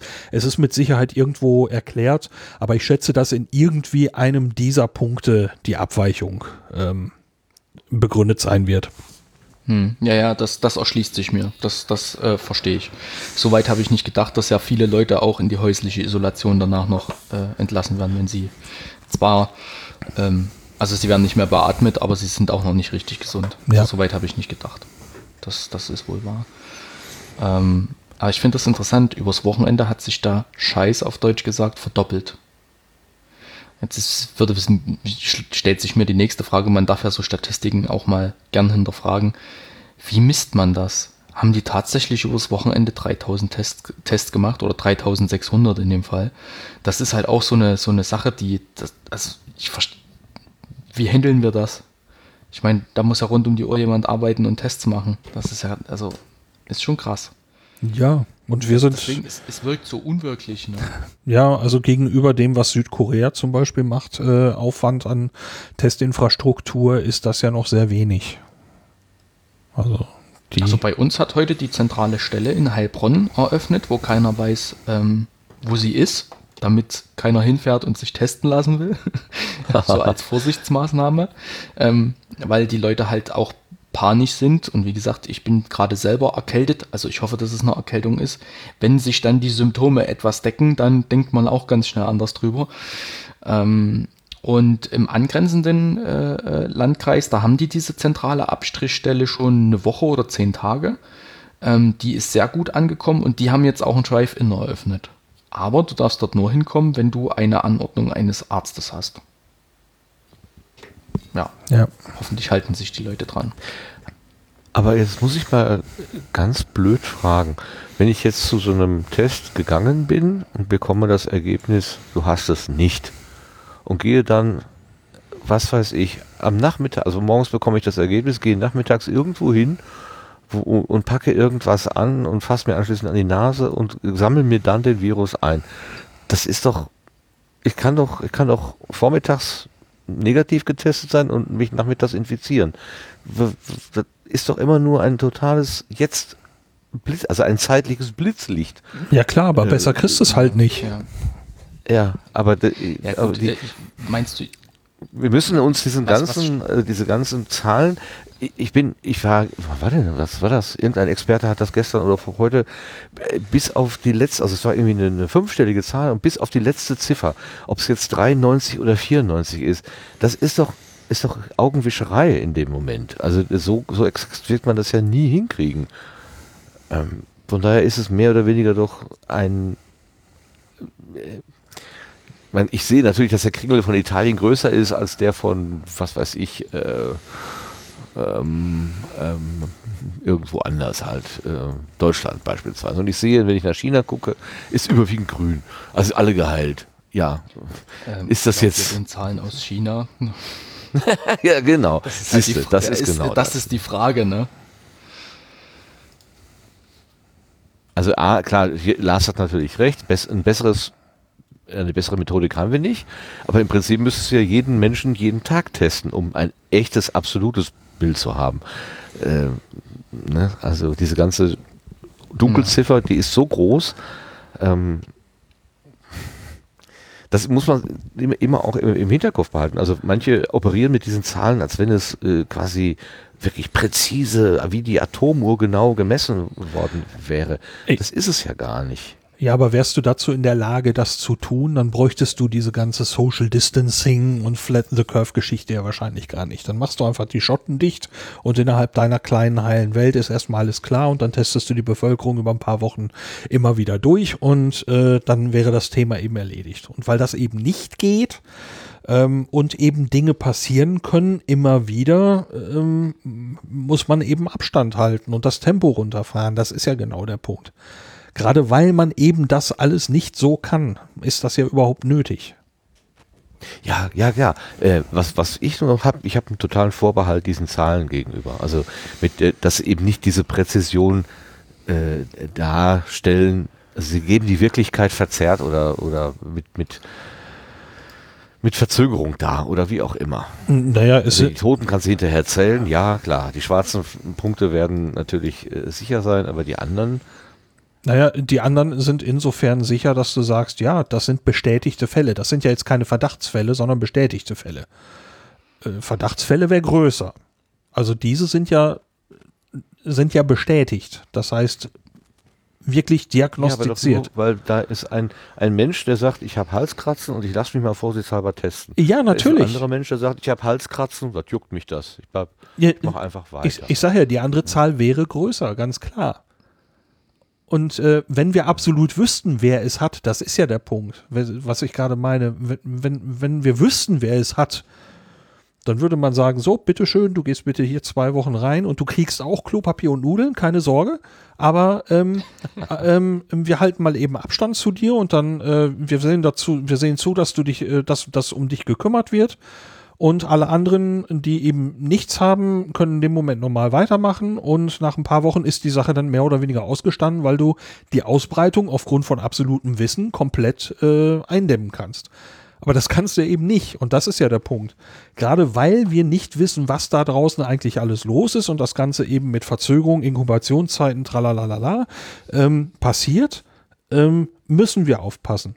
Das, das hängt ja direkt ja. zusammen. Ja, aber es ist losgelöst von den Zahlen. Das meine ich. Äh, ja, von das, glaub, diese Karte zeigt, die, die, Karte zeigt nicht den aktuellen Stand an Anzahl Infektionen. Ja. Das ist ganz klar. Hm. Genau, ja. so. Ich kann Deswegen, euch ja gerne gern äh, mal die Geschichte ich, erzählen, äh, die ich die letzten Wochen durchgemacht habe. Aber erzählt ruhig weiter. Ja, erzähl. Nee, äh, ich habe dich unterbrochen. Entschuldige. Nein, ich wollte nur zu Ende bringen, weil ähm, du fragtest, wie informiert ihr euch? Äh, wo holt ihr eure Zahlen her? Ich gucke mir tatsächlich gar keine Zahlen an. ich weiß nicht, ich überlasse das den Experten, die können das besser einschätzen. Mhm. Ich würde da jetzt große und kleine Kringel sehen und immer im Hinterkopf haben, naja, das ist das, das ist äh, das, was die, das Messsystem hergibt, aber das ist nicht die Wirklichkeit und ähm, da muss man, glaube ich, so viele Nebenbedingungen noch reindenken, um das wirklich sinnvoll zu interpretieren. Das schaffe ich ohnehin nicht. Also ich verhalte mich jetzt einfach so, als ähm, also als, das, als wenn die Menschen, mit denen ich zu tun habe, infiziert sind und ich nicht oder andersrum. Ich bin infiziert, die anderen nicht und ich versuche einfach diese Lücke zwischen den, äh, zwischen mir und den, den anderen so groß zu halten, dass egal was es ist, wie, wie die Situation ist, dass einfach nichts passieren kann. Natürlich klappt das auch nicht 100 Prozent, ne, ist auch klar. Ich packe auch irgendwo hin, wo gerade vorher jemand anderes hingefasst hat. Ich kann keine Türklinken total meiden, sonst komme ich ja nicht mehr zur Tür rein oder raus. Und jetzt überall mit weißen Handschuhen rumlaufen, kann ich jetzt auch irgendwie nicht für mich bisher noch nicht rechtfertigen.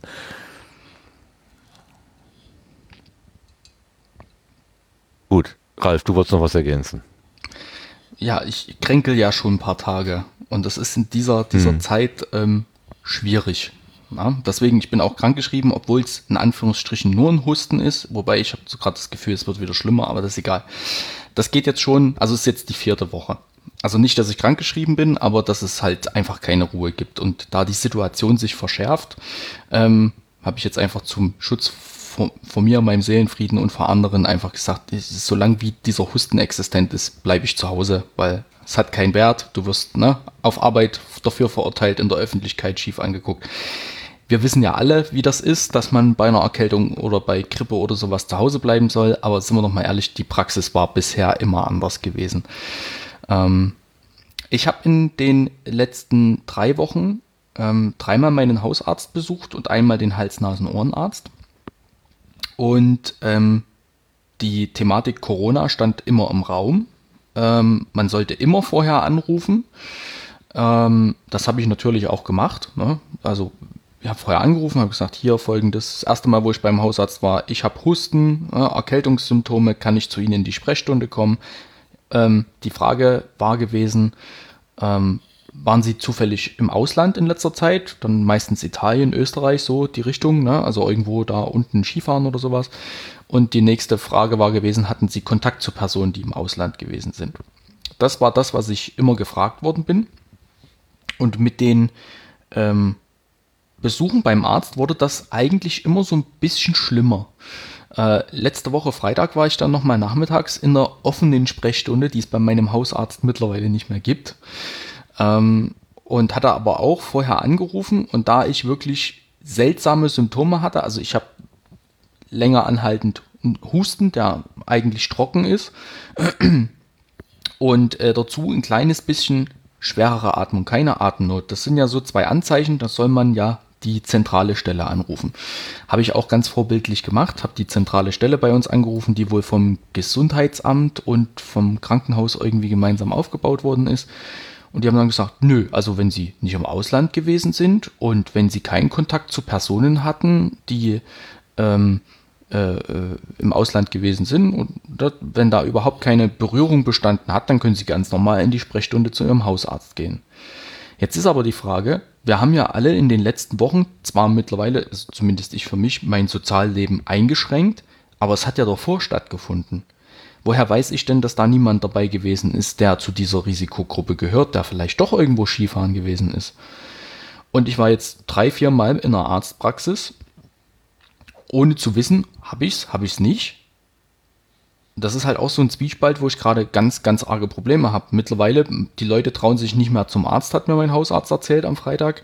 Sie haben jetzt umgestellt auf eine Bestellsprechstunde. Das heißt, man ruft an, ruft an und kriegt dann so einen Slot zugeteilt, wo man kommen kann, dass man nicht lange warten muss. Aber wenn du davon ausgehst, nur auf, äh, aufgrund dieser äh, Maßgabe, waren sie im Ausland gewesen oder waren sie mit Personen in Kontakt, wo sie wissen, dass sie infiziert sind mit diesem Virus ähm, wird da halt ausgesiebt. Und ich weiß nicht, ob das der sicherste Weg ist. Weiß ich nicht, weil irgendwie, nee, also ich habe mich da jetzt immer unwohl gefühlt. Ja.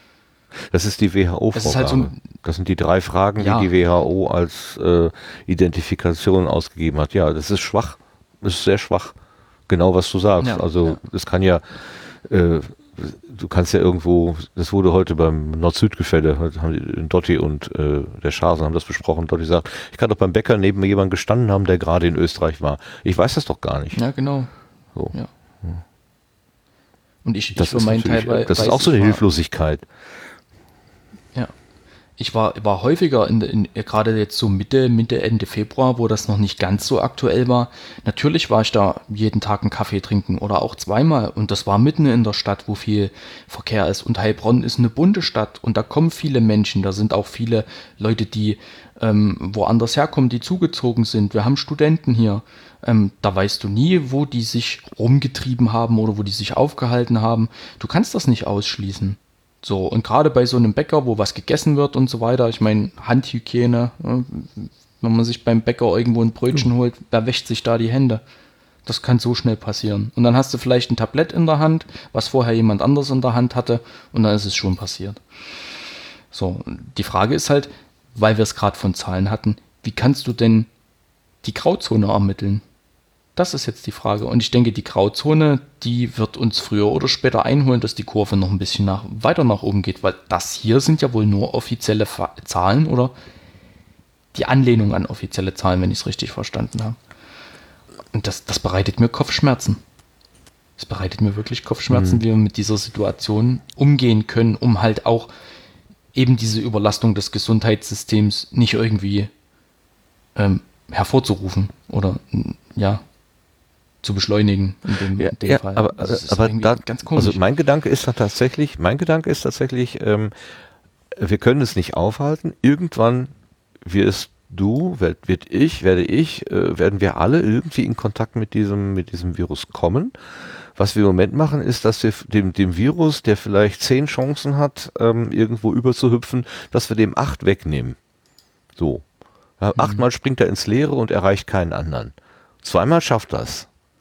Aber diese, diese, diese, ähm, diese Reduzierung hilft einfach dann, ähm, diese Ausbreitung zu verlangsamen. Mehr nicht. Also wir, wir können, wir können das nicht verhindern und wir können auch nichts dafür.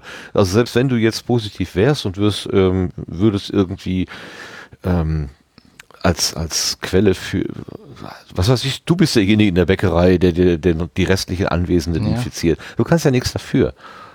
Es, es, ja, aber ne? Verstehst du dieses moralische Dilemma, wenn du dich dann dreimal in eine Arztpraxis begibst und vielleicht deinen Arzt noch äh, äh, damit infizierst, der jeden Tag eigentlich nur das Gute tut und das dann noch weiter verteilt? Das ist halt so die, die Frage, hätte man das dann nicht durch andere Auflagen verhindern können? Das, das ist halt sowas, wo ich sage, dass, dass beim Bäcker, dass man da, ne, dass man da die Möglichkeiten reduziert, alles schön und gut, aber da, wo es wirklich drauf ankommt, wo halt wirklich Leute hin müssen, also du gehst ja nicht, im Moment geht keiner freiwillig zum Arzt, wenn er nicht muss. Ähm, wenn du da noch Menschen in Gefahr begibst, also ich weiß nicht, ich fühle mich damit nicht gut. Also ich finde die, die, diese, diese, also nicht mal, dass ich jetzt zum Arzt gegangen bin und dass ich vielleicht dieses Virus hätte, das kann ja durchaus sein. Also das ist nicht, nicht zwingend das Problem, sondern eher das, was danach passiert. Dass es Leute trifft, die zum Arzt gehen müssen, weil sie halt, keine Ahnung, irgendeine Spritze ganz dringend brauchen oder weil sie eben diese Versorgung brauchen, weil sie nicht gesund sind. Dass dann halt daraus ja, ja. Fälle entstehen, die halt, verstehst du, wie ich meine? Ja, ja, klar, aber du hast ja als Patient jetzt auch tatsächlich keine großartige andere Möglichkeit, außer, so wie Peter es nee, gerade beschrieben hat, ähm, die, die, das Gesundheits, äh, also der, die, die Behandlungsstätte baut da irgendwie noch so einen Extratrakt auf oder irgendwas, ne, so eine Fieberschleuse oder Fieberstation mhm. oder so, dann kann man sagen, okay, ähm, ich mache hier diese Spezialbehandlung mit, aber ansonsten ähm, hast du ja, und ich glaube auch nicht, dass dir daraus ein moralischer Vorwurf zu machen sein könnte. Wie, das, ja, also, es ist, es ist halt. Versteht man diese, dieses Gefühl? Ne? Ist blöd, wenn du der Erste bist, sozusagen, der dann ähm, die zur, Ver zur Vervielfältigung beiträgt.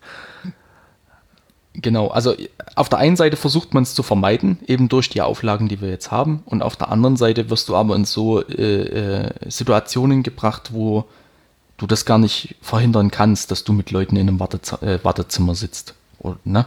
Also es ist, ja. die, die Stühle stehen deswegen trotzdem wie immer. Da wird kein Platz, also die ja. Leute halten schon Platz, wenn sie können, aber wenn halt zehn Leute da sind und du hast nur zehn Stühle, dann sitzen die zehn Leute halt auf den zehn Stühlen und gucken ja, bedrückt. Ja. Ne? Also es ist halt, ich weiß halt nicht, wie man das dann entspannen kann. Ich meine, gut, mein Arzt, meine Arztpraxis, die macht das jetzt richtig. Die sagen, okay, wir haben dann nur so und so viele Leute in der Praxis und die verteilen sich dann hoffentlich.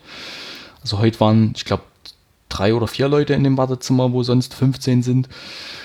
Das ist schon eine Maßnahme, die okay ist, aber die Zeit zuvor, wo man halt wirklich schon darauf hingewiesen hat, dass dieses, diese Pandemie bevorsteht, ähm, da hat man dann halt trotzdem die Leute mit 10, 15, 20 Leuten in so ein Wartezimmer ge gesetzt und hat gesagt, es wird schon passen, wenn sie nicht im Ausland gewesen sind. Das ist halt das.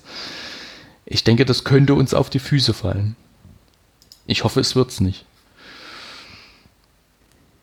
Ich meine, gut, wir hatten noch ja. nie so einen Fall. Oder ist euch ein Fall bekannt, wo man hätte mit sowas schon mal umgehen müssen? Mit so einer Erkrankung, die die Runde macht, außer Grippe oder sowas? Oder weiß nicht, was gibt es da noch? Norovirus, was so, so ansteckend ist und was Leute. Aber das ist nie in diesem Maße aufgetreten, wo man sagt, so wie jetzt. Also irgendwie, also ganz komisch.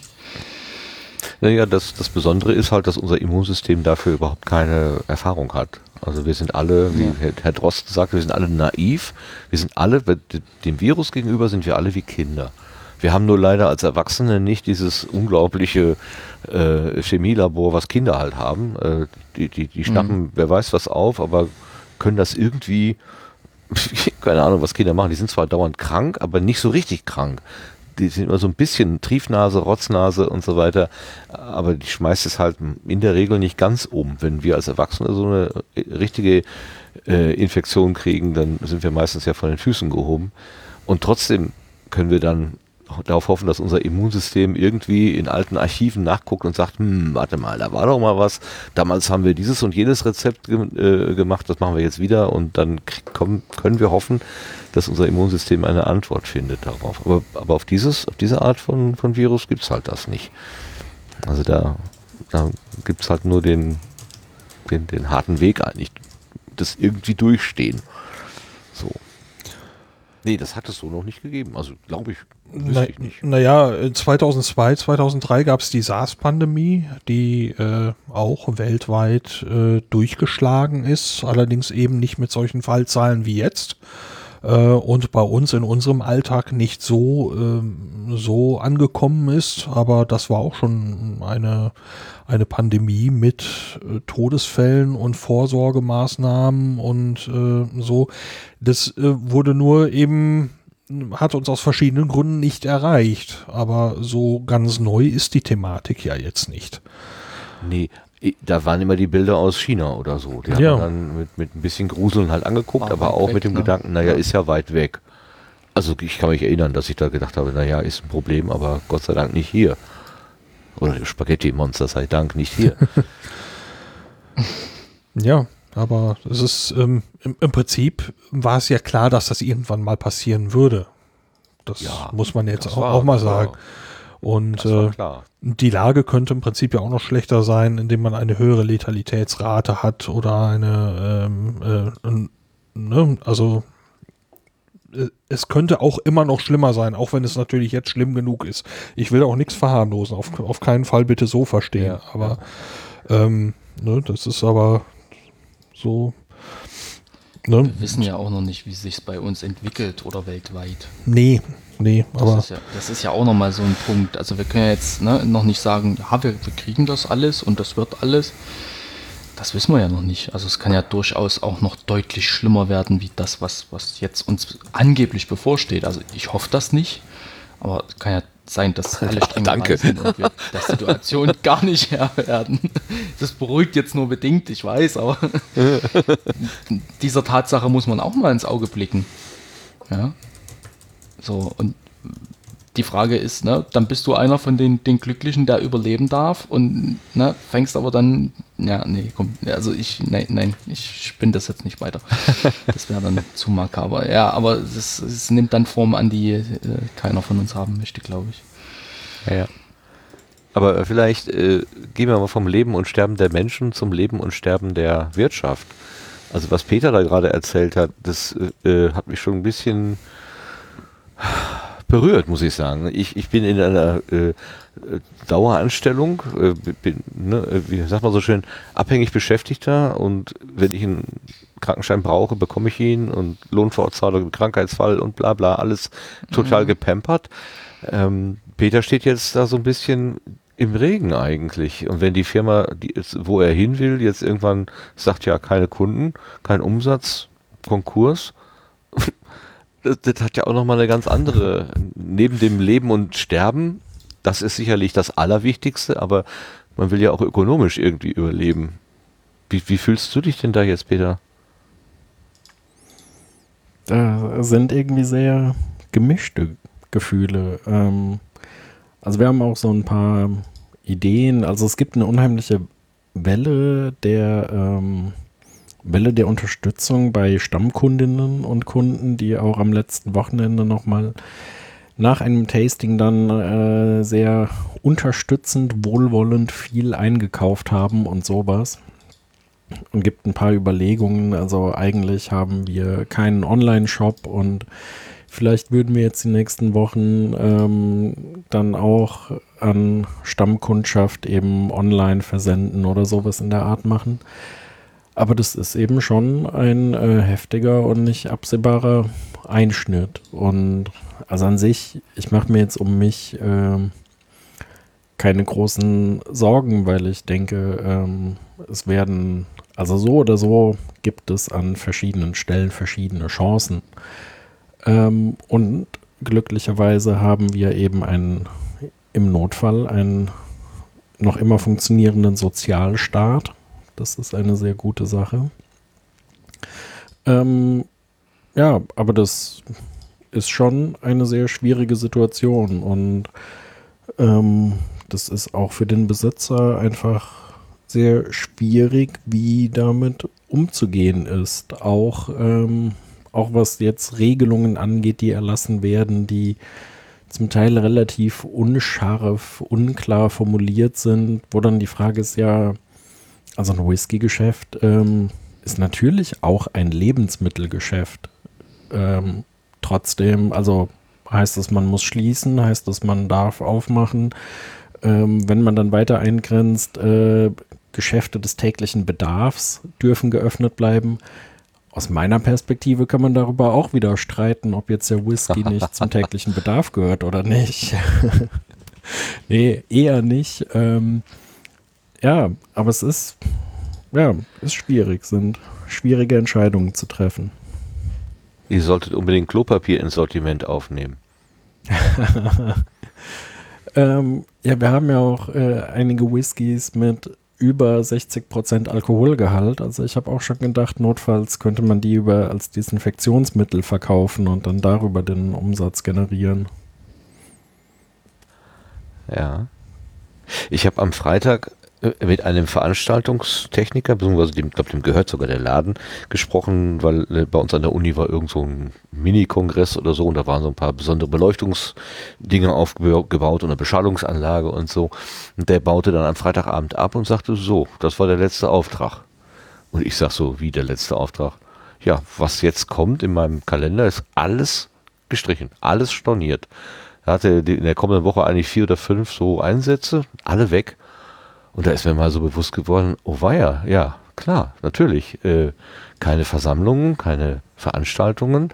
Alle Menschen, die irgendwie in diesem Bereich tätig sind, haben nichts zu tun. Und dann haben wir mal so überlegt, wie lange hält denn die Firma das aus? Er meinte so, acht mhm. Wochen würde er vielleicht aus dem Bestand leben können. Aber dann wäre das Ende der Firma, der Konkurs. Und das da ist so, so, das war, da, da, das hat mich so ein bisschen äh, geschockt eigentlich. Also, ne, also ich leben und sterben und ähm, die Luftnot der Patienten und so weiter, alles ganz furchtbar. Ich will das nicht gegen das Sterben einer Firma oder so irgendwie äh, aufwiegen.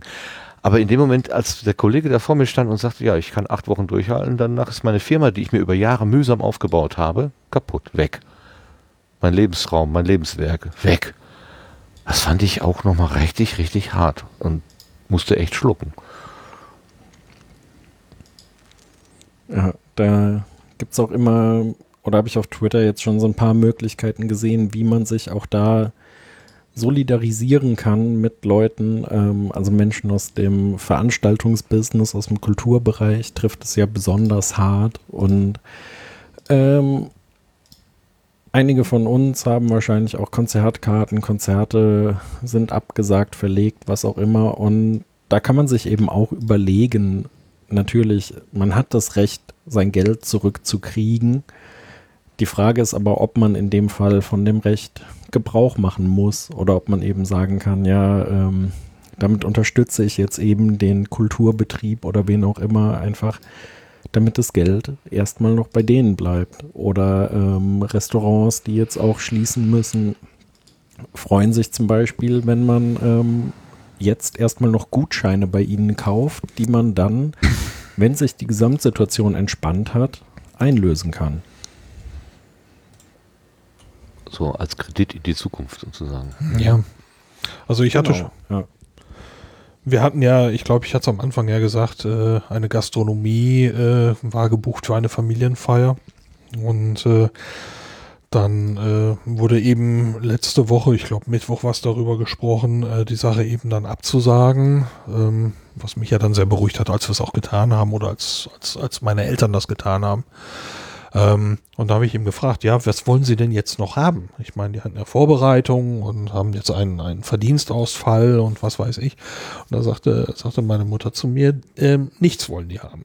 Und äh, das, das fuchst mich fast ein bisschen, weil ich möchte die ja dafür entschädigen. Wir können zwar nichts dafür, aber äh, so kulant hätten sie jetzt nun auch nicht unbedingt sein müssen. Also ähm, da gibt es tatsächlich ganz konkrete Überlegungen bei mir, äh, denen irgendwie in irgendeiner Weise, ähm, äh, sei es äh, ein Getränk viel zu teuer abzukaufen oder die Idee mit dem Gutschein ähm, gefällt mir, wobei eben ganz klar ist, wenn diese Feier nachgeholt wird, dann passiert das dort. Also das passiert so oder so auch ohne Gutschein. Äh, nur man würde denen das Geld das jetzt geben. Ja, ich weiß nicht, was da der bessere Weg ist. Aber um denen akut irgendwie weiterzuhelfen, würde ich tatsächlich gerne irgendwo einen, einen Prozentsatz X denen irgendwie zukommen lassen und sei es, dass ich vor der Haustür versehentlich verliere. Ähm, ne, das ist, ähm, ich, ich weiß auch nicht genau, was da ein, ein guter Weg ist, um denen zu helfen, aber äh, die Sache ist für mich noch nicht, noch nicht entschieden wie, aber ich, das Ob ist klar. Ne? Das ist, äh, das war jetzt fast zu nett. Und da möchte ich gerne noch irgendwie monetär etwas, etwas dalassen. Weil es soll nicht deren Schaden sein. So, anders kann ich das nicht ausdrücken.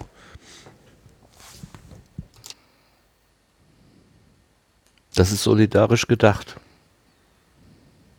Ob wir das jetzt zur Maßgabe machen, das solidarische Denken? Also nicht, nicht weil wir das müssen oder weil, weil jetzt einer von uns vielen hier sagt, äh, das ist ne, alle dahin, das ist das gelobte Land, sondern so, dass es aus, der, aus dem Menschen heraus, von sich aus so kommt. Oder passiert genau das Gegenteil? Der Egoismus bricht sich Bahn. Was glaubt ihr, was passiert? Beides. Ja. Die volle Band. Im, im, immer die volle Bandbreite.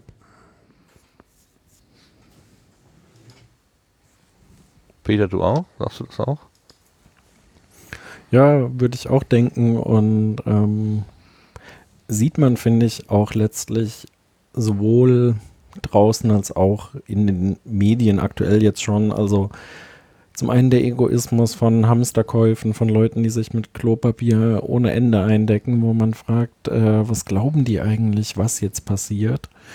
Ähm, oder Leuten, die ähm, also es gibt wohl mittlerweile für viele Eltern Schwierigkeiten, Milchpulver für ihre Kinder zu kriegen und sowas. Äh, völlig rücksichtslos und egoistisch von einigen Leuten da. Auf der anderen Seite ähm, gibt es so viele positive Geschichten in der Nachbarschaft, wo Leute älteren Menschen aus der Nachbarschaft helfen, Einkäufe übernehmen oder anderes machen. Ähm, im Guten wie im Schlechten, finde ich, sieht man zurzeit, zu was unsere Gesellschaft eigentlich so fähig ist. Das ist gut, dass wir das so. Ja, aber also ehrlich gesagt, dieses ähm, klare beides von Lars, das hat mir gerade so ein bisschen gut getan. Ähm, und eigentlich hast du völlig recht. Ich, meine Erwartung wäre gewesen, es ist ideal. Wir werden alle solidarisch und wir passen aufeinander auf. Ähm, aber das ist natürlich eine komplette Idealvorstellung. Das wird auch nicht passieren.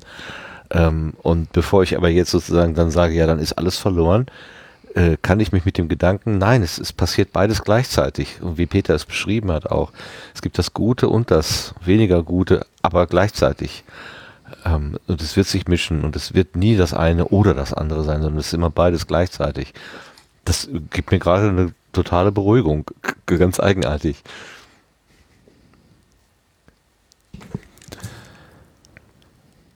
Ja, ich, ich überlege gerade, ob ich darauf irgendwie noch eine, eine Ergänzung, eine Antwort an irgendwas habe. Aber ähm, es, ich finde das total schön, dass dich das optimistisch äh, stimmt. Ähm, bei mir ist es tatsächlich, ich bin eher nicht der, der Glas ist halb voll Typ, äh, sondern wohl eher der Glas ist, das Glas ist halb leer Typ. Ähm, äh, ich hoffe, dass äh, die Menschen, die solidarisch sind, ähm, das andere ein bisschen mittragen können. Auch wenn es eben Mist ist, dass das notwendig ist. Ähm, aber ja, Schön wird es trotzdem nicht, das ist wohl ganz klar, aber ich hoffe, man kann es abfedern. So. Tja, Hoffnung. Ich glaube, Mehr bleibt eigentlich im Moment auch nicht. Glaube, Wir wissen nicht, was passiert. Ja, ich glaube, die, das Solidarischste, was wir jetzt tun können, ist, den Anweisungen Folge zu leisten, die gerade durch das Land ähm, ja, die, die angeordnet werden. Wenn wir uns daran halten, dann ist das die, die einfachste Möglichkeit, Solidarität zu zeigen. Und wer noch Kapazität in welcher Form auch immer dann für andere Sachen hat, da kann da noch was dazugeben. Aber ich glaube, das, das Einfachste ist wirklich jetzt, den Anweisungen Folge zu leisten und einfach mal zu Hause zu bleiben. Wenn das, also ich meine, wenn das immer so einfach wäre, durch zu Hause bleiben, Dinge besser zu machen, dann, also das wäre schön. Jetzt haben wir wirklich mal die Möglichkeit. ja, jetzt haben wir wirklich mal die Möglichkeit, äh, dadurch eben was zu erreichen. Ich hoffe, es gelingt uns.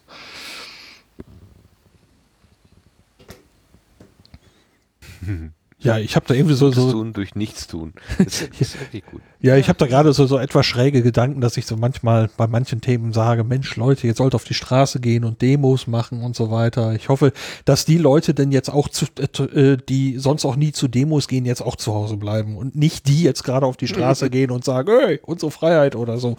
Ähm, aber das sind jetzt so ein bisschen schräge Gedanken. Ähm, ich äh, ver vergesst das am besten. Ja. Das ist schlimm. Ja, aber ich habe das jetzt selber an, an mir festgestellt. Es war jetzt, die, die letzte Zeit war noch so ein bisschen durchwachsenes Wetter. Da war es mir eigentlich ganz recht, wenn ich zu Hause war. Und jetzt haben wir seit zwei Tagen strahlenden Sonnenschein. Und dann sitzt du da in deiner 40 Quadratmeter Wohnung und denkst so, hm, wärst jetzt schon gern draußen und, und könntest, also klar kann ich spazieren gehen und vielleicht auch eine kleine Runde mit dem Rad fahren. Ähm, aber äh, ich weiß nicht, so einfach mal durch die Stadt schlendern und vielleicht mal einen Kaffee trinken gehen. Gut, mache ich jetzt auch nicht so oft. Oder mal einen Tee, sich dann mit, mit, mit anderen äh, Menschen, Freunden äh, zu treffen. Das ist dann halt nicht möglich. Und ich meine, die Sonne verleitet da schon ein bisschen ja, gerade. Und jetzt, wenn die Zeit ein bisschen, äh, äh, das Wetter ein bisschen besser wird mit der Zeit, könnte ich mir schon vorstellen, dass das anstrengend wird. Wird eine Herausforderung. Ja, das habe ich auch schon gedacht. Da hocken dann eben Leute auch aufeinander, die ansonsten eben vielleicht nicht so viel aufeinander hocken. Ich schätze, dass das ähm, ja hier und da wohl auch zu Konflikten führen wird und so weiter, dass, dass Leute eben länger aufeinander hocken. Das ist, es gibt ja auch diese Fälle von, von Menschen, die zusammen in den Urlaub fahren und ansonsten nicht viel miteinander zu tun haben und sich dann erstmal kräftig in die Wolle kriegen. Ähm, ich hoffe, dass das eben sowas jetzt auch nicht, wer weiß, wie schlimm wird. Ähm, das ist auch noch so ein, so ein Faktor, über den ich zwischendurch mal nachgedacht hatte. Ja, da liegt auch noch sicherlich viel Potenzial. Na klar. Na klar. Habt ihr denn mal drüber, drüber nachgedacht, was ihr jetzt macht, wenn wir wirklich zu Hause bleiben? Bis auf einmal die Woche einkaufen gehen? Ich würde äh, vermutlich erstmal versuchen, irgendwie so, ein, so, eine Art Tagesrhythmus zu finden, was schwer genug ist. Ähm, also, wenn ich mich am Wochenende so beobachte, wenn ich genau weiß, ich muss nicht raus, dann verschlumpf ich schon mal und das äh, ist äh, für einen Tag oder für, für maximal zwei Tage erträglich. Aber ich weiß, dass ich am dritten Tag dann irgendwie einen Koller kriege. Also das geht nicht. Da muss ich irgendwie äh, einen Rhythmus finden. Das fand ich auch so schön beschrieben in der letzten Logbuch Netzpolitik Folge vom äh, Linus, dass er sagt, der Homeoffice beginnt damit, dass man sich eine Hose anzieht. Das fand ich schon mal gut. er weiß auch, wovon er redet. Ähm, naja, dann, also wenn, es wenn es Homeoffice ist, hast du ja quasi Arbeit zu leisten, also mal acht Stunden irgendwas tun hier. Ähm, was, da fällt mir sicherlich was ein. Also da habe ich keine Bedenken, dass mir da irgendwann mal der Stoff ausgeht.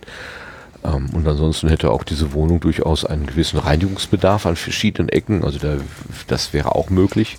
Und solange das Internet da ist äh, und eine, eine Ver Versorgung mit äh, Twitter und, und YouTube-Filmchen und was weiß ich gegeben ist, habe ich, glaube ich, auch nicht so viel Langeweile. Also das ist äh, alleine in der Bude hocken, das kann ich eigentlich so ungefähr am besten. Also da habe ich jetzt am allerwenigsten Sorge, dass ich da irgendwie Probleme mitbekomme.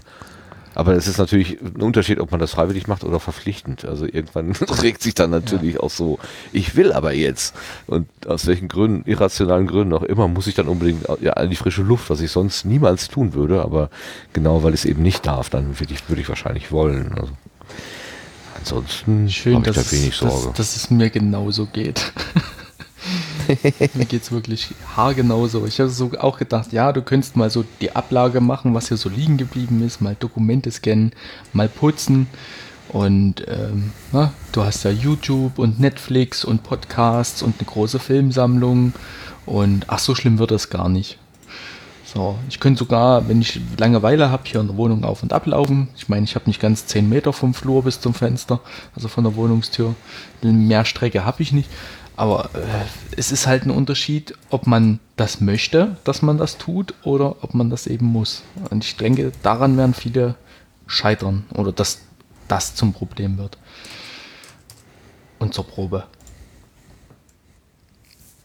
Aber ich denke, das, das ist ja noch umstritten. es ist ja auch noch umstritten, ob das äh, wirklich, also, also eine Residenzpflicht sozusagen, wenn du jetzt nicht gerade erkannter Virenüberträger bist, äh, dann gibt es ja, glaube ich, auch amtlich so diese, diese Auflage, dass du zu Hause bleiben musst. Aber wenn du jetzt, sagen wir, nur vorsichtshalber, ähm, um die Übertragungswege zu reduzieren, empfohlenerweise möglichst viel zu Hause bleibst, dann steht dir ja mal der, der ein oder andere Spaziergang ja durchaus auch mal zu, wenn du da nicht gerade in großen Gruppen mit Menschen unterwegs mhm. bist oder dich da triffst. Oder ähm, wie gestern jemand schrieb, ähm, er war dann oder er oder sie war dann doch mal für eine Stunde rausgegangen. Ähm, alleine, ich glaube, hat gejoggt oder so, war alleine und war, hatte keine Tätigkeit äh, ist aber dann an vollbesetzten Eiscafés vorbeigekommen, so nach dem Motto, ja. was machen die Leute denn da? Ne? Also äh, genau das, was eben nicht empfohlen gewesen ist. Aber alleine einen, Spaziergang machen, was, was, äh, es geht doch auch gar nicht anders. Wie viele Haustiere gibt es, die regelmäßig raus müssen? Also sprich Hunde. Äh, die, was, was sollen die denn sonst machen? Die Leute müssen doch mit den Tieren rausgehen. Also eine komplette äh, ja. komplettes Verbot, die Straße zu benutzen, wird es nicht geben können. Ja, ich meine, aber das ist ja auch ist nicht das, was im Moment der Fakt ist, sondern man soll Distanz wahren. Äh, das heißt aber nicht, dass man nicht vor die Tür gehen darf. Genau. Was, also äh, ich bin da anscheinend wirklich auch in einer, einer glücklichen Lage. Ich wohne relativ am Stadtrand. Ich bin innerhalb von zwei Minuten aus der Stadt raus und alleine zum Beispiel mit meinem Fahrrad. Und äh, ich kann durchaus außerhalb der Stadt eine Dreiviertelstunde Fahrrad fahren, ohne einem Menschen zu begegnen auch sonst. Ne, also das anscheinend habe ich so ähm, mit dem mit dem ländlichen Kram und der Tatsache, dass ich sonst auch Homeoffice mache, äh, tatsächlich im Moment eine Lage, dass es mich persönlich jetzt kaum betrifft. Aber äh, ansonsten, dass dass man jetzt sagt, okay, ich gehe jetzt raus und äh, ich gehe spazieren oder was weiß ich, ich mache jetzt Gartenarbeit, ne, ganz normales Leben, wenn man denn einen Garten hat oder was auch immer äh, da spricht ja nichts dagegen. Man soll nur halt nicht aufeinander hocken und sich gegenseitig mhm. anstecken. Aber es ist ja jetzt nicht so, dass äh, ähm, du machst die Tür auf, da steht einer und sagt, hey, gehen Sie wieder rein. Das ist nicht passiert. Ne? Genau. Ähm, ich will auch nicht hoffen, dass es in diese Richtung. Ne? Ja, ich, ich, das ist, was ich gerade sagen will, ähm, dass Dinge natürlich noch schlimmer kommen könnten. Das sei unbestritten. Aber jetzt, für diesen Augenblick, in diesem Moment dieser Aufnahme, ist es jetzt auch nicht ganz so schwarz, wie es teilweise aussieht. Das muss man denn auch sagen. Ne? Man kann sich noch, wenn man, also es, es gibt die Bitte an, an, an, an, an das Verantwortungsgefühl der Leute, was immer das bringen mag. Ähm, wenn ihr Symptome habt, bleibt zu Hause, geht nicht unter Leute. Ähm, man wird schon irgendwie klarkommen. Aber äh, wenn man jetzt keine Symptome hat, keine Schwierigkeiten hat, ist, spricht jetzt nichts dagegen, dass man vor die Tür geht, spazieren geht, in den Garten geht, auf die Terrasse geht. Äh, was auch immer. Also so, so dunkelschwarz ist es jetzt noch nicht geworden. Ja, aber man muss ja mal ähm, aufgrund der rasanten Entwicklung der letzten Woche, muss man mal so sagen, könnte die Möglichkeit bestehen. Und äh, man kann ja durchaus mal drüber nachdenken, weil wenn es dann, dann mal so weit ist, dass man wirklich so gut wie gar nicht mehr vor die Tür darf, muss man ja für irgendwie, muss man ja dafür gewappnet sein. Also ich meine, klar, irgendwo einkaufen musst du schon noch gehen dürfen, ne? also ohne geht nicht. Ähm, das kann auch keiner von, von einem verlangen, dass wir, ne? also irgendwie von irgendwas muss ja leben. Ähm, und dass gewisse Arbeiten auch verrichtet werden müssen, ähm, das ist auch klar.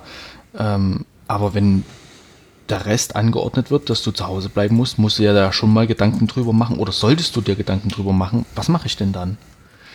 Und ähm, im Moment haben wir noch, ähm, ich habe halt so dieses, dieses Gefühl, wir haben gerade so die Wahl, richtig handeln zu können und uns verantwortungsbewusst zu verhalten. Und Viele tun das auch, indem sie sagen, okay, ich gehe mal eine Stunde joggen, ich gehe mal eine Stunde spazieren, ne? ich muss sowieso mit dem Hund und so weiter und so fort, die, die sich da auch dran halten und sich einschränken. Und dann hast du aber die anderen, ja, wir dürfen doch raus. Und die sitzen dann im Biergarten oder im Eiskaffee, wie auch schon berichtet. Die Frage ist, wenn sich die ähm, Lage jetzt verschärft was musst du dann als Regierung dieses, die, dieses Landes ähm, tun? Wenn sich die Leute nicht dran halten an diese Empfehlungen, musst du härtere Maßnahmen ergreifen, um Schlimmeres zu verhindern. das ist so Ursache-Wirkung. Also ich finde schon, dass man darüber schon nachdenken sollte. Das will ich auch, das, das will ich auch gar nicht bestreiten. Ne? Das ist nur mal eben dabei gesagt, äh, dass man sich darüber Gedanken macht und dass Dinge passieren können, habe ich ja, bin ich, bin ich ja voll bei, bei dir und bei euch. Nur, ähm, Während wir uns hier auch am Abend unterhalten, hat äh, Frankreich mittlerweile auch tatsächlich eine Ausgangssperre verhängt. Also außer zur Arbeit und zum Einkaufen darf man sich tatsächlich nicht mehr frei einfach so draußen bewegen. Ja, ich glaube, äh, weiß nicht, wer war, Österreich war auch schon seit dem Wochenende, glaube ich, ähm, so unterwegs. Ich weiß nicht, wie es in der Schweiz ist. Könnte ich mir ähnlich vorstellen. Aber ich habe gerade ehrlich gesagt eher den Blick auf unser Land wie auf die Nachbarstaaten, wenn ich ehrlich bin. Nee, das äh, ja, aber von daher kann ich mir schon gut vorstellen, dass es auch innerhalb der nächsten Tage bei uns eben der Fall sein kann. Ja.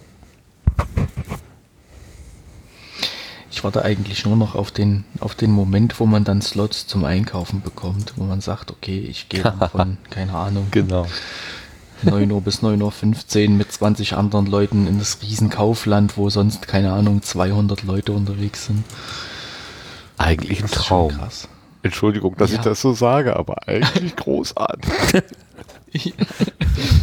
also ich war am Samstag nochmal einkaufen gewesen und ähm, in solchen Situationen, wenn, wenn solche, also wenn die, die Situation angespannt ist, vor Weihnachten, vor Feiertagen, dann gehe ich immer morgens als erstes, weil dann bist du raus, bevor der Rest kommt.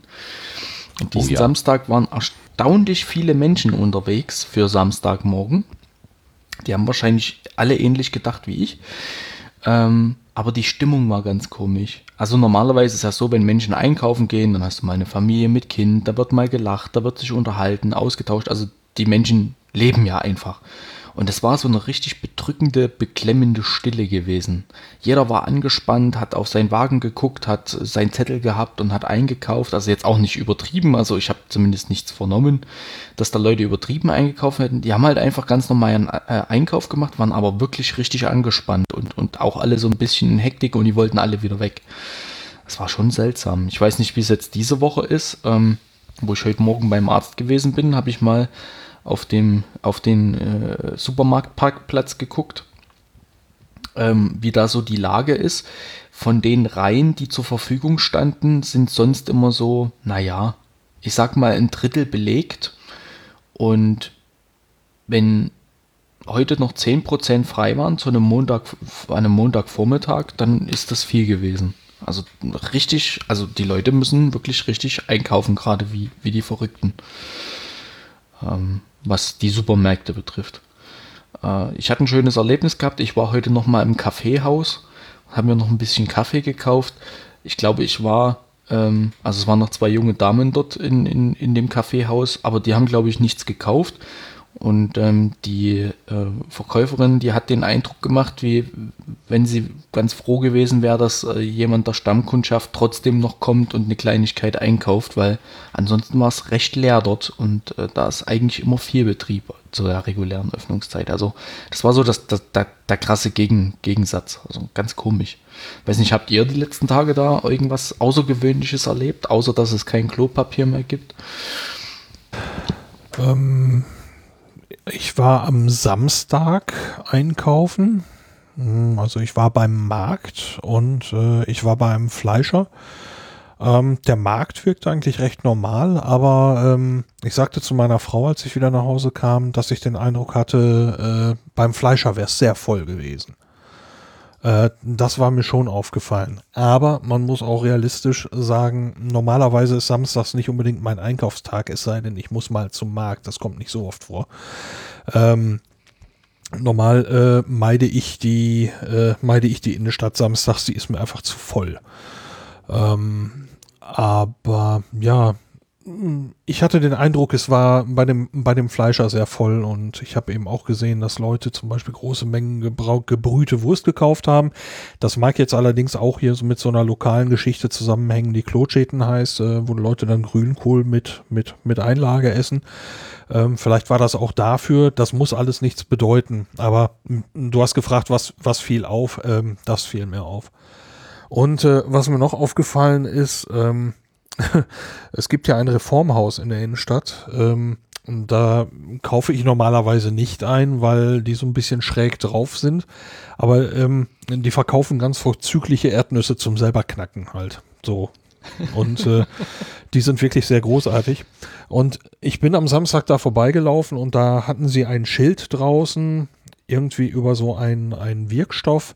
Und das würde, das Plakat suggerierte, äh, recht eklig, finde ich, äh, dass das im Prinzip eine, eine, eine gute Vorsorge gegen das Coronavirus wäre. Ähm, Es würde also äh, was für die Mund- und sowieso Schleimhaut tun und deswegen würde das Virus, da war dann auch so eine Grafik abgebildet, wie im Prinzip das Virus von etwas abprallt, was in dem Moment äh, die, die Mundschleimhaut sein sollte. Und das fand ich extrem ätzend. Das hat mich sehr geärgert, weil das halt wirklich so so so so, so ESO-Blödsinn ist. Und äh, da ich dann gesagt, okay, meine Erdnüsse werde ich künftig woanders kaufen. Das war jetzt ähm, noch etwas, was mir aufgefallen war. Aber ansonsten schien es zumindest an diesem Samstag noch ein relativ normaler Tag zu sein.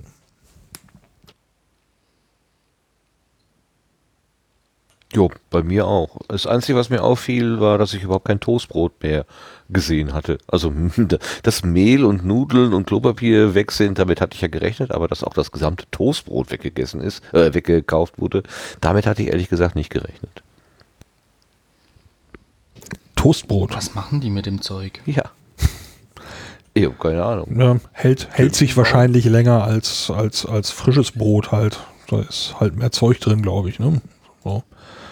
Hm. Dies, dies verpackte Toastbrot aus dem Supermarkt hat, glaube ich, so etwas mehr, keine Ahnung, Konservierungsstoffe oder keine Ahnung. Da, da bin ich jetzt allerdings auch gar nicht wirklich, wirklich im Thema. Da bin ich auf ganz dünnem Eis unterwegs. Ich weiß es auch nicht. Ich habe nur die Stelle gesehen, wo normalerweise immer irgendwas liegt von den drei oder vier Sorten, die es da halt gibt. Und das war wirklich alles radikal weg. Sehr witzig. Ja. Ich habe heute erstmals im Supermarkt gesehen, dass ein Regal quasi geplündert war und das war tatsächlich äh, ganz äh, klischeehaft eben das Regal fürs Toilettenpapier. ich habe heute einen schönen ehrlich, Tweet gelesen. In Holland wird äh, Haschisch gehamstert.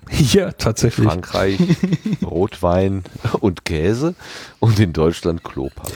Ja, wobei das ist kein reines deutsches Phänomen. Ne? Das gab es wohl auch in Australien äußerst interessante Szenen.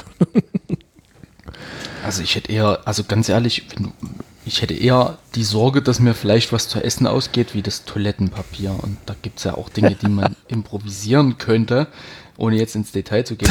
Das wird beim Essen dann schon schwierig, ne? Also. Ich kann hier leider keine Tiere halten oder äh, keine Ahnung, Brot backen. Also ich ja sowieso nicht kochen und sowas geht ja gar nicht. Ja, ich habe nicht mal einen Backofen, ich könnte nicht mal ein Brot backen oder sowas, was andere vielleicht können. Also da hätte ich eher die Sorge, dass mir was, dass mir die Nahrungsmittel ausgehen. Weil ich meine, im Moment haben wir den, den Luxus, dass alles noch funktioniert. So, und es wird auch weiterhin funktionieren. Die Frage ja. ist halt, wenn uns das Ding wirklich überrollt, und es werden viele Menschen krank sein oder in einer, in einer, angeordneten Isolation sein, zu Hause krank, bis die Symptome weg sind oder bis sie wieder negativ getestet sind. Ähm, dann können gewisse Jobs halt auch nicht mehr äh, durchgeführt werden. Und ich kann mir durchaus vorstellen, wenn dann so ein LKW-Fahrer oder mehrere, die halt auch viel rumkommen, erkranken, dass das dann durchaus zur Folge hat, dass unsere Supermarktregale etwas leerer sind. So, das ähm, ist halt sowas, das hat halt auch da auf, äh, Auswirkungen, wenn wir uns jetzt nicht richtig verhalten und die Leute werden massenweise krank, dass dann wir wirklich von der Infrastruktur her Probleme kriegen können, die wir uns äh, wahrscheinlich die letzten 50, 60, 70 Jahre nicht haben ausmalen können. 70 ist vielleicht ein bisschen übertrieben, aber die letzten 60 Jahre. Hm. Zumindest mal in also. Westdeutschland. Vielleicht bin ich auch zu jung, um das wirklich richtig beurteilen zu können, aber äh, ja, stelle mir schon vor, dass, dass es da Probleme geben kann. Ah, das auf jeden Fall.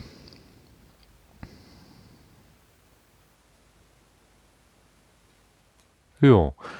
Aber zum Schluss, wir haben ja schon ein bisschen was Positives gesagt. Nochmal den Peter fragen. Äh, Peter, hast du auch irgendwie was Positives erlebt?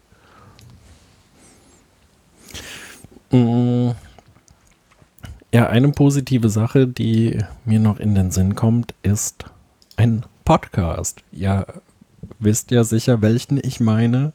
Von NDR Info Nein. das tägliche Corona-Update. Und das ist, finde ich, so ein wunderbares Beispiel, was Podcasten eben kann. Und ähm, ich kann mir vorstellen, dass Herr Drosten wahrscheinlich noch kein großer Podcaster vorher war, das auch nicht unbedingt auf dem Schirm hatte.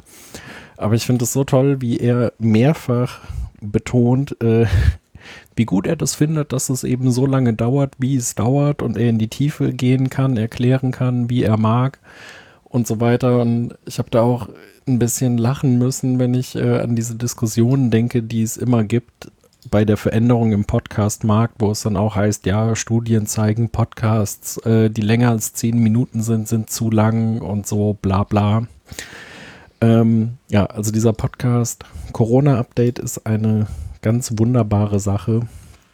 Und ähm, da habe ich auch schon an diversen Stellen Werbung dafür gemacht und den weitergereicht. Auch meine Eltern hören den jeden Tag und haben den auch noch an andere Leute weitergereicht und so. Und das ist einfach eine ganz wunderbare Informationsquelle und zeigt eben, was Podcasten so kann. Dem ist oh, nichts ja. hinzuzufügen. genau.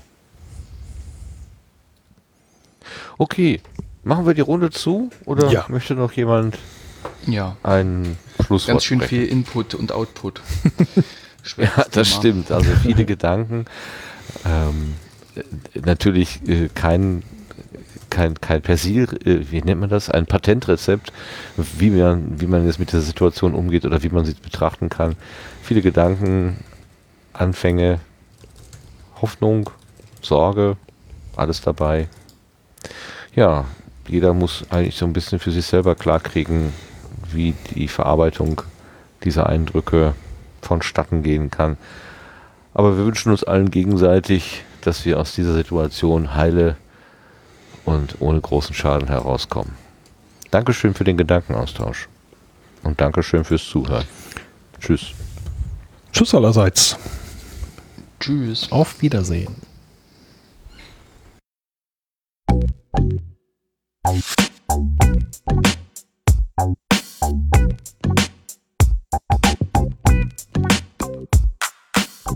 Nebensprechen ist ein privater und kostenloser Podcast von Ralf Meyer. Weitere Informationen zu diesem Format, das Impressum und die Kontaktmöglichkeiten findet ihr unter www.nebensprechen.de.